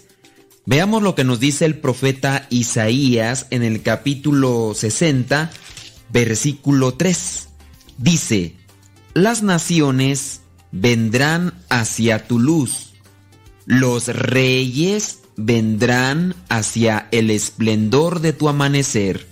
Como vemos, aquí el profeta Isaías presenta esto de los reyes. Los reyes vendrán al encuentro del Señor. Como sabemos, el trito Isaías presenta todo lo que es este esquema que resultará de la presencia del Salvador ya en la tierra. Vemos pues que son reyes. Cuando he preguntado cuántos reyes eran los que fueron a visitar al niño Jesús, inmediatamente me responden que tres. Quizá porque se ha visto en las películas, en, en los eh, dibujos, y se presenta a tres. Y de hecho la tradición le ha puesto nombre a esos tres reyes magos. Decimos que es Gaspar, Melchor y Baltasar. E incluso decimos que uno de ellos es morenito, negrito. Pero lo que dice la Biblia no es que eran tres. De hecho, podemos nosotros mirarlo ahí en el Evangelio de Mateo, capítulo 2, donde presenta lo que es la visita de estos sabios, de estos sabios que iban a buscar al niño Jesús, al Mesías, al Salvador, y se perdieron. Después llegaron con Herodes, Herodes se inquieta y también él les pide que le avisen cuando ya encuentren al Salvador. Dice el versículo 10 que cuando los sabios, capítulo 2, versículo 10, dice que cuando los sabios vieron la estrella, es decir, se les había perdido, la vuelven a ver, se alegraron mucho.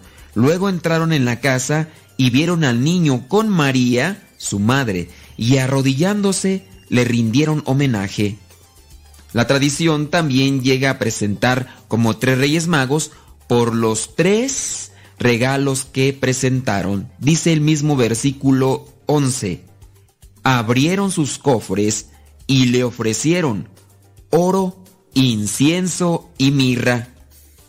Y ya después en el versículo 12 menciona que por medio de sueños se les dijo que se regresaran por otro lado para que no encontraran a Herodes.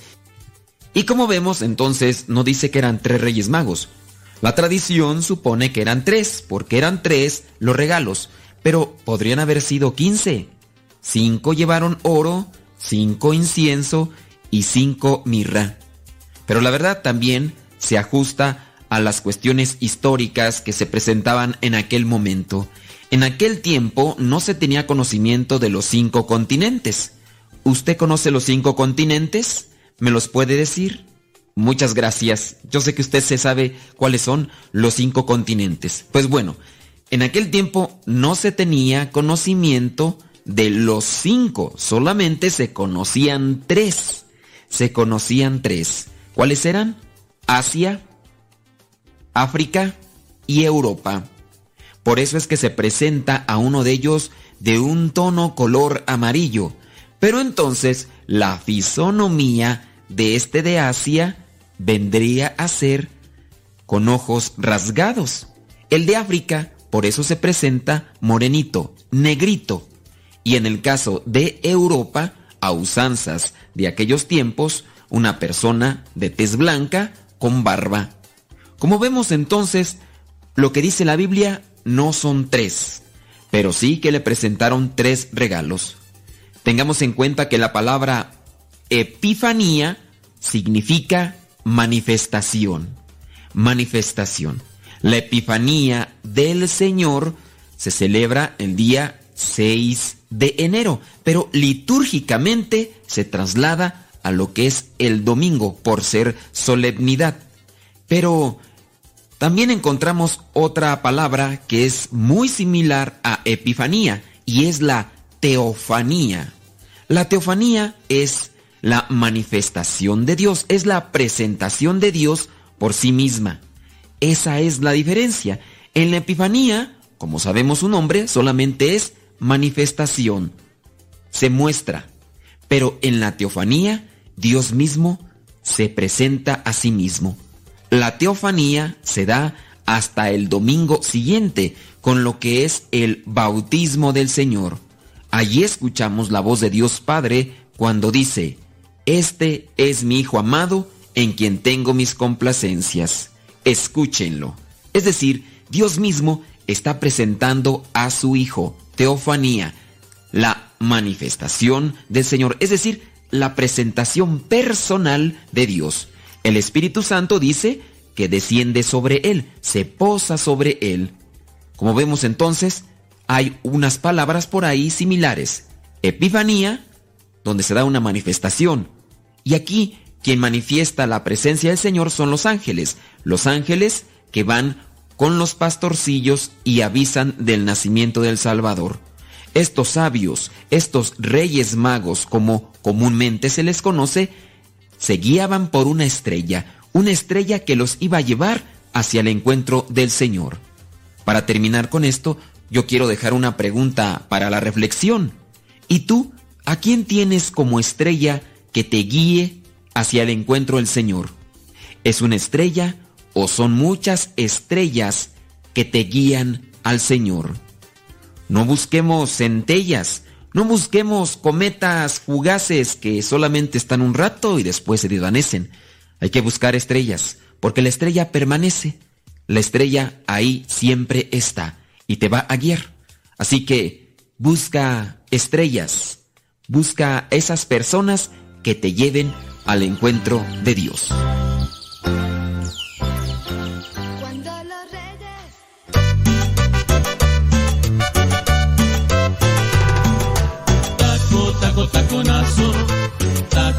Vámonos a una pausita y ahorita regresamos en un santiamén. No se vaya, ya regresamos.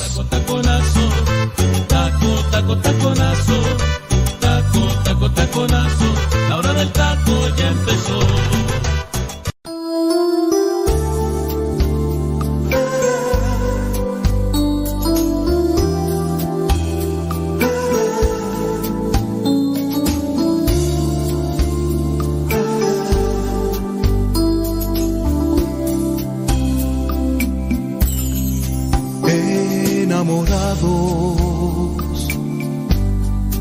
estamos ante ti, Señor, hincados en tu bello altar, uniendo nuestras vidas.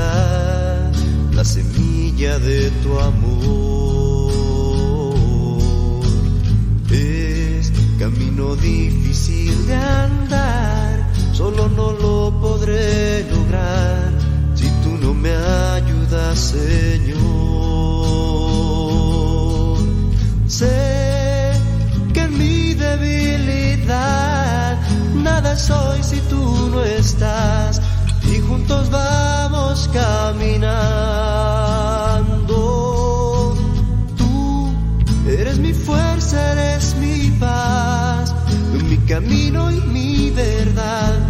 Baluarte en que me pongo a salvo.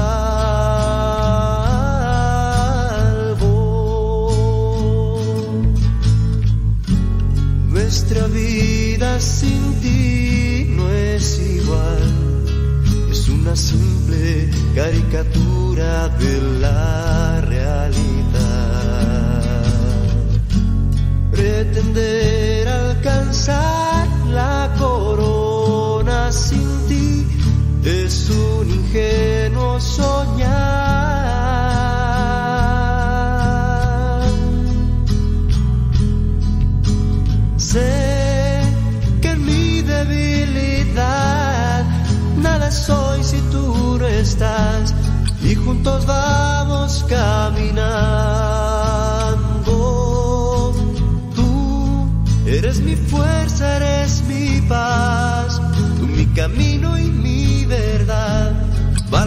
que me pongo a salvo.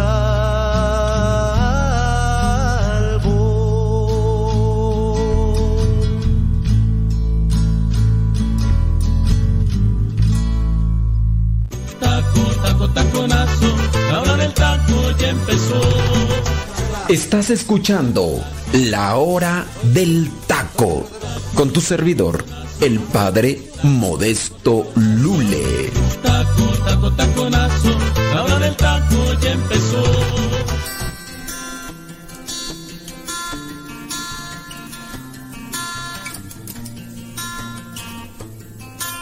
Hermanos, bienvenidos una vez más. Seguimos, seguimos con estas cápsulas tratando un tema específico sobre la regulación de la natalidad de la carta encíclica Humane Vitae del Papa Pablo VI. Nos quedamos y con esto terminamos sobre los métodos anticonceptivos.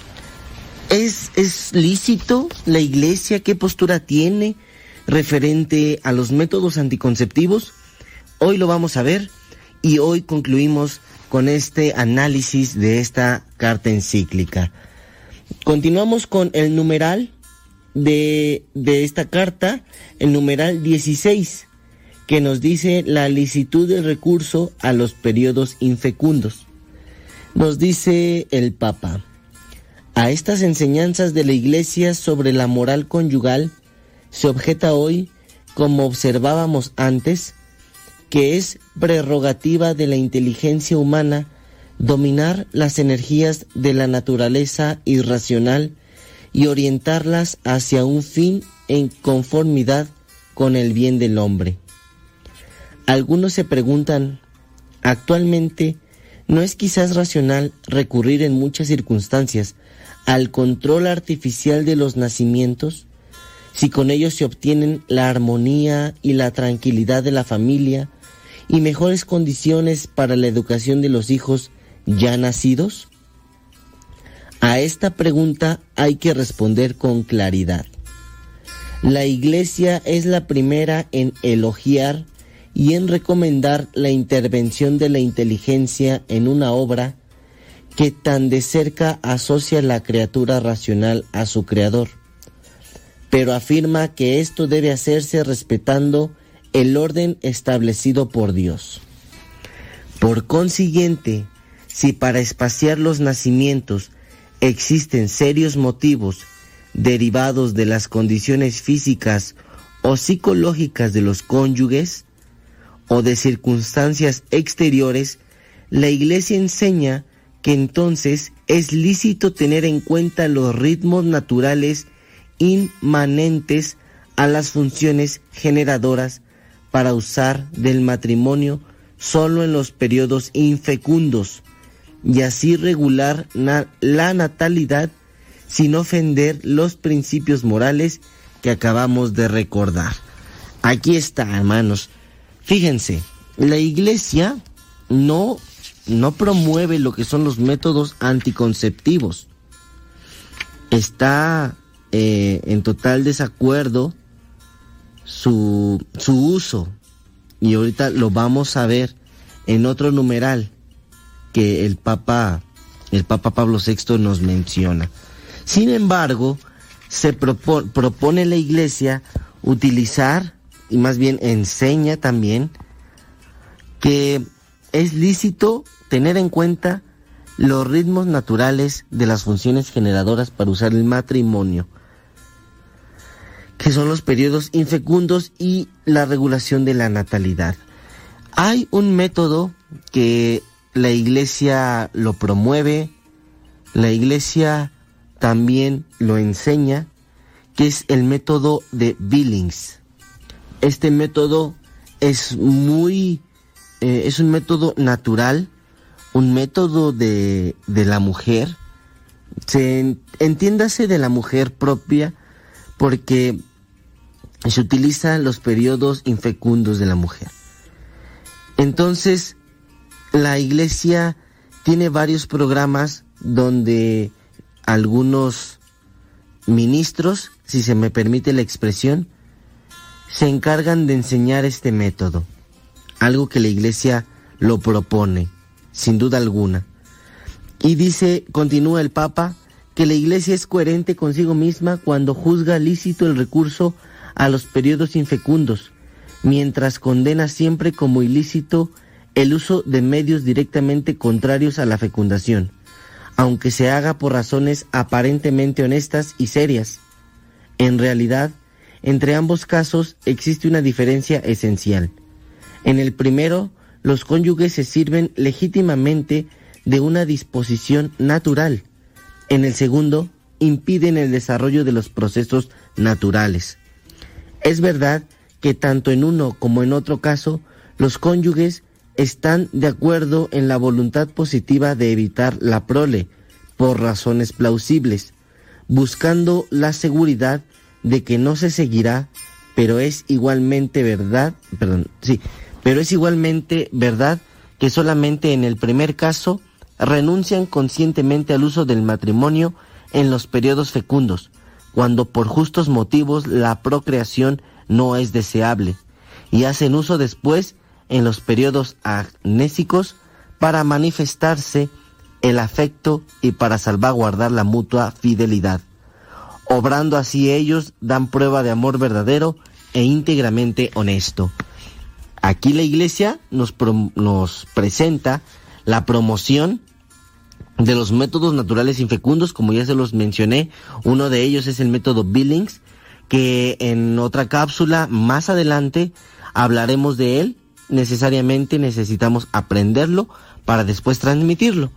Y eh, algo que está totalmente en desacuerdo la Iglesia sobre la regulación de la natalidad, pues es precisamente en los métodos artificiales, que el Papa habla en su numeral 17, que a continuación voy a dar lectura para que ustedes vean de lo que la Iglesia habla al respecto. Graves consecuencias de los métodos de regulación artificial de la natalidad.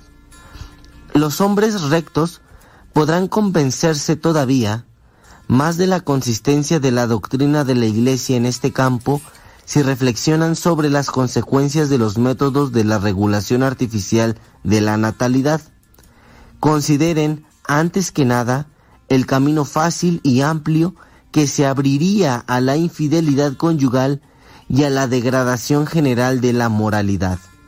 No se necesita mucha experiencia para conocer la debilidad humana y para comprender que los hombres, especialmente los jóvenes, tan vulnerables en este punto, tienen necesidad de aliento para ser fieles a la ley moral y no se les debe ofrecer cualquier medio fácil para burlar su observancia. Podría también temerse que el hombre, habituándose al uso de las prácticas anticonceptivas, acabase por perder el respeto a la mujer y sin preocuparse más de su equilibrio físico y psicológico, llegase a considerarla como simple instrumento de goce egoístico y no como, como compañera respetada y amada. Reflexiónese también sobre el arma peligrosa que de este modo se llegaría a poner en las manos de autoridades públicas despreocupadas de las exigencias morales. ¿Quién podría reprochar a un gobierno el aplicar a la solución de los problemas de la colectividad lo que hubiera sido reconocido lícito a los cónyuges para la solución de un problema familiar?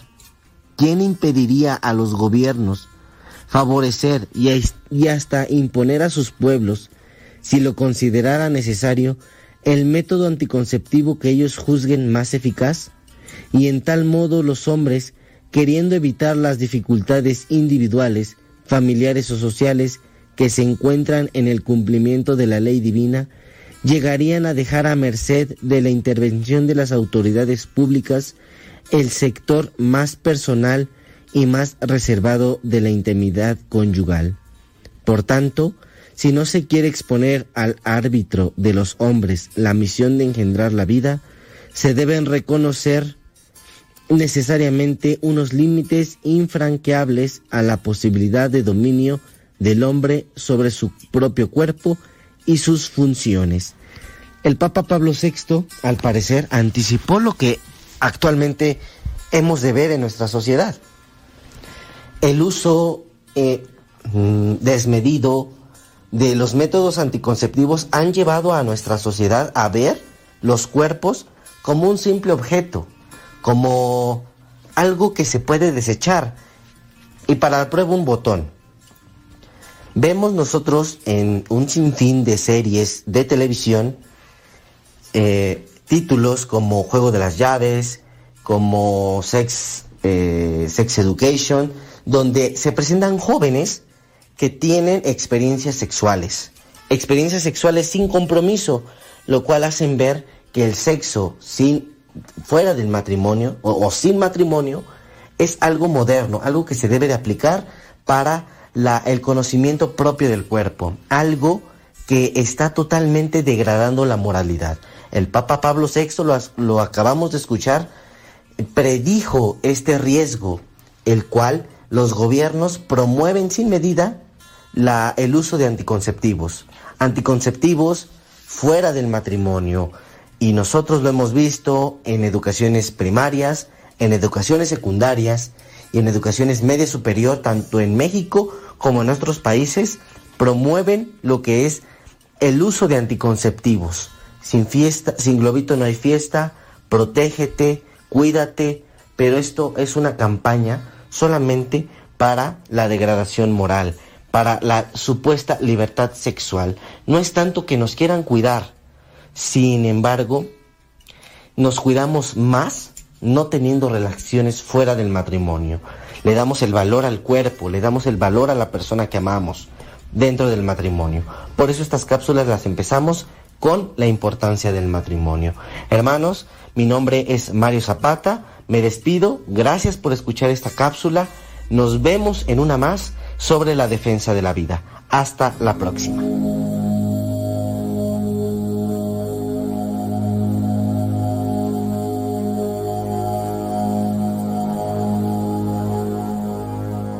El único sobreviviente de la inundación de un barco a causa de una terrible tormenta terminó en una isla completamente inhabitada. El hombre, desesperado, rezaba incansablemente a Dios pidiendo por su rescate.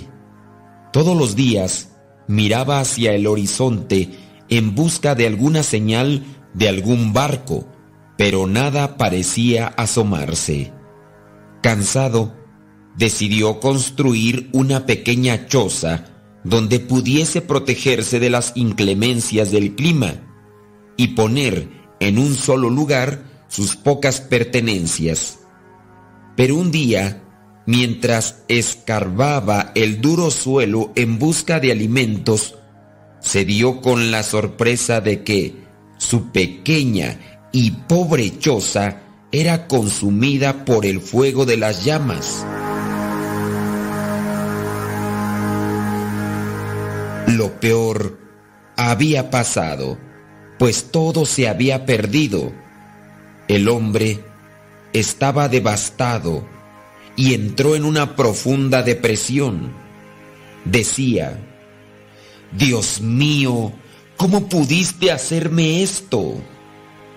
Y lloraba amargamente. Al día siguiente, muy temprano, por la mañana, el hombre fue despertado por el sonido de un barco que se aproximaba a la isla. Venían a rescatarlo. Cuando llegaron las personas en las lanchas y lo saludaron, él les preguntó, pero, disculpen, ¿cómo supieron que yo estaba aquí? Los hombres le dijeron, nosotros siempre pasamos por aquí y sabemos que esta es una isla desierta por eso, cuando miramos las señales de humo que salían de esta isla, llegamos a suponer que alguien había naufragado y que necesitaba nuestra ayuda. Por eso hemos venido.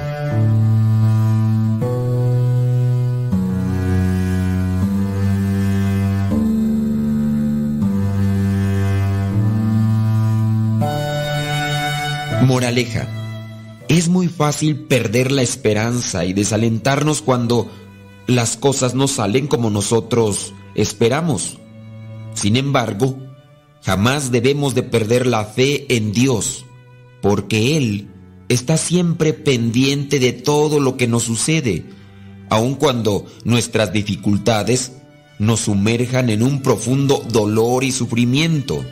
Él estará ahí para confortarnos con su gracia y amor.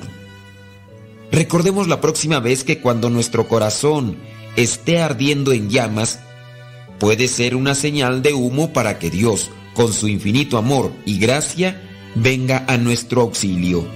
Y para todas aquellas cosas negativas que solemos decirnos a nosotros mismos, Dios siempre tuvo y tiene palabras reconfortantes y muy esperanzadoras. Nosotros decimos, es imposible. Dios dice, lo imposible para los hombres es posible para Dios. Nosotros decimos, estoy muy cansado. Dios dice, yo les daré descanso. Nosotros decimos, nadie realmente me ama. Dios dice, yo te amo. Nosotros decimos, no puedo seguir. Dios dice, mi gracia es suficiente. Nosotros decimos, no puedo hacerlo. Dios dice, todo lo puedo en aquel que me conforta. Nosotros decimos, no estoy disponible. Dios dice, siempre estoy disponible. Nosotros decimos, no me puedo perdonar. Dios dice, yo te perdono. Nosotros decimos, tengo miedo. Dios dice, no te he dado un espíritu de temor. Nosotros decimos, no soy lo suficientemente inteligente. Dios dice, yo te he dado sabiduría. Nosotros decimos, me siento solo. Dios dice, no te dejaré ni te abandonaré. Recordemos que muchas de las veces nos sentimos mal porque las cosas no salen como nosotros quisiéramos. Pero Dios tiene sus planes, Dios tiene su manera de trabajar.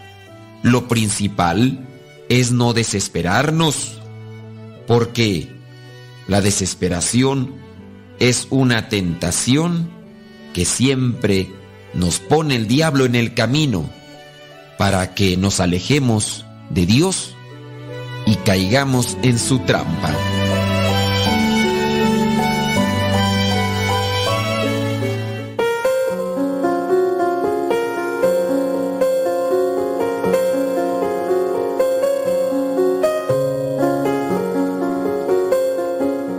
Hola, yo soy Liz Franco y hoy vamos a hablar de una palabra dominguera, exégesis. ¿La has escuchado? ¿Sabes qué significa? Muy sencillo, básicamente habla de interpretación. Pero en un contexto católico como en el que estamos, ¿interpretar qué? La Sagrada Escritura o la Biblia. Todos podemos hacer exégesis. Si le echamos ganitas, no es tan complicado. Pero no podemos tratar la Biblia como un libro más por la simple razón que no lo es. No es un libro que escribió fulanito de tal, es la mismísima palabra de Dios y como tal debe ser tratada. Por eso vamos a tomar en cuenta algunas consideraciones antes de interpretar, estudiar, reflexionar, hacer exégesis de nuestra Biblia. Primero, tres actitudes que debemos de considerar. Literario artística. ¿A qué se refiere esto? A quitarle el ropaje al texto. Por ejemplo, si estamos leyendo un salmo, es un poema, va a tener muchos adornos. Hay que ser capaces de quitarle los adornos para poder llegar al mensaje esencial. Segunda actitud, histórico-crítica. Tenemos que ser muy conscientes que la Biblia fue escrita por un semita hace muchísimos años, con la mentalidad de aquella época y de aquel tiempo. Si bien el mensaje es siempre actual por ser palabra de Dios, también debemos de tener en cuenta el contexto en el que fue escrita. Y finalmente, una actitud religiosa. Buscamos leer la Biblia porque queremos hablar con Dios, descubrir su mensaje y no solo estudiarla como un texto más. Y así como hay actitudes, también tenemos reglas. La primera, Cristo es el centro. A pesar de que estemos leyendo un libro del Antiguo Testamento, toda la Sagrada Escritura es cristocéntrica y va a tener plenitud, sentido y etcétera si lo vemos alrededor de Jesús. La Biblia, segunda regla, es luz para tu vida pero no es una luz que te vas a quedar tú guardado o la vas a poner abajo de un cajón, adentro de un cajón, sino es para iluminar a los demás. Que tú estudies la Biblia es un gran paso, pero no te puedes quedar ahí, tienes que llevar y compartirla. Va a alcanzar su grado máximo en la liturgia es decir, en la misa, en los sacramentos. Por eso es muy importante frecuentar los sacramentos, especialmente la Eucaristía. Ahí leemos la palabra de Dios en comunidad y aparte tenemos la ayuda del sacerdote que nos explica en la homilía. Y se debe de leer tanto en lo individual como en lo colectivo. Es perfectamente válido que tú en un momento de oración o de reflexión leas la Biblia, sin embargo es igualmente importante hacerlo en comunidad. Para facilitarte un poquito más la existencia, te voy a dejar cuatro pasos al momento de hacer exégesis. Primero, lee atenta y meditativamente. No solamente leas una vez, si es necesario lee dos, tres, cuatro veces, cuantas veces sea necesario. Y del pasaje que escogiste, analiza quiénes son los personajes, en dónde están, qué están haciendo, qué actitudes, qué sentimientos, qué están respondiendo, todo lo que te pueda decir el texto, desmenúzalo y sácale ese jugo. Importantísimo, segundo paso, leer pasajes anteriores y posteriores. Lo peor que podemos hacer es sacar un texto de su contexto. ¿Por qué se está diciendo lo que se está diciendo? Ah, en un texto anterior podemos saber qué llevó a Jesús, por ejemplo, a decir una parábola. Y mismamente, importante, qué pasó después. Tercero, contexto histórico. Ya lo hablamos en las actitudes. Es importante saber qué se vivía en ese momento, quién está escribiendo, a quién, cuál era su objetivo, cuál era la realidad de la comunidad. Eso nos va a ayudar a entender la realidad de ese momento y claro, también nos puede ayudar a eh, llevarlo a la vida propia. Y el cuarto paso, entender que cada texto se lee a la luz de la escritura completa. La Biblia, a pesar de ser un conjunto de libros, todo es palabra de Dios y es Dios mismo que se revela. No podemos aislar a un texto de toda la Biblia. Al contrario, cada pedazo de la escritura nos va a ir ayudar a entender y a explicar el, cada uno de las perícopas o de las citas bíblicas.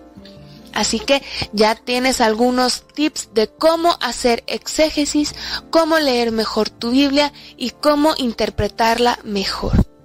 Yo soy Liz Franco y recuerda, razona, cree, ora y contempla.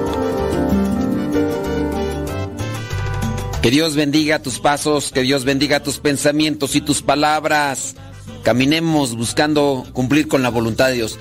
Nos escuchamos en la próxima. Se despide su servidor y amigo el Padre Modesto Lule de los misioneros servidores de la palabra. Gracias por escuchar la hora del taco. Hasta la próxima.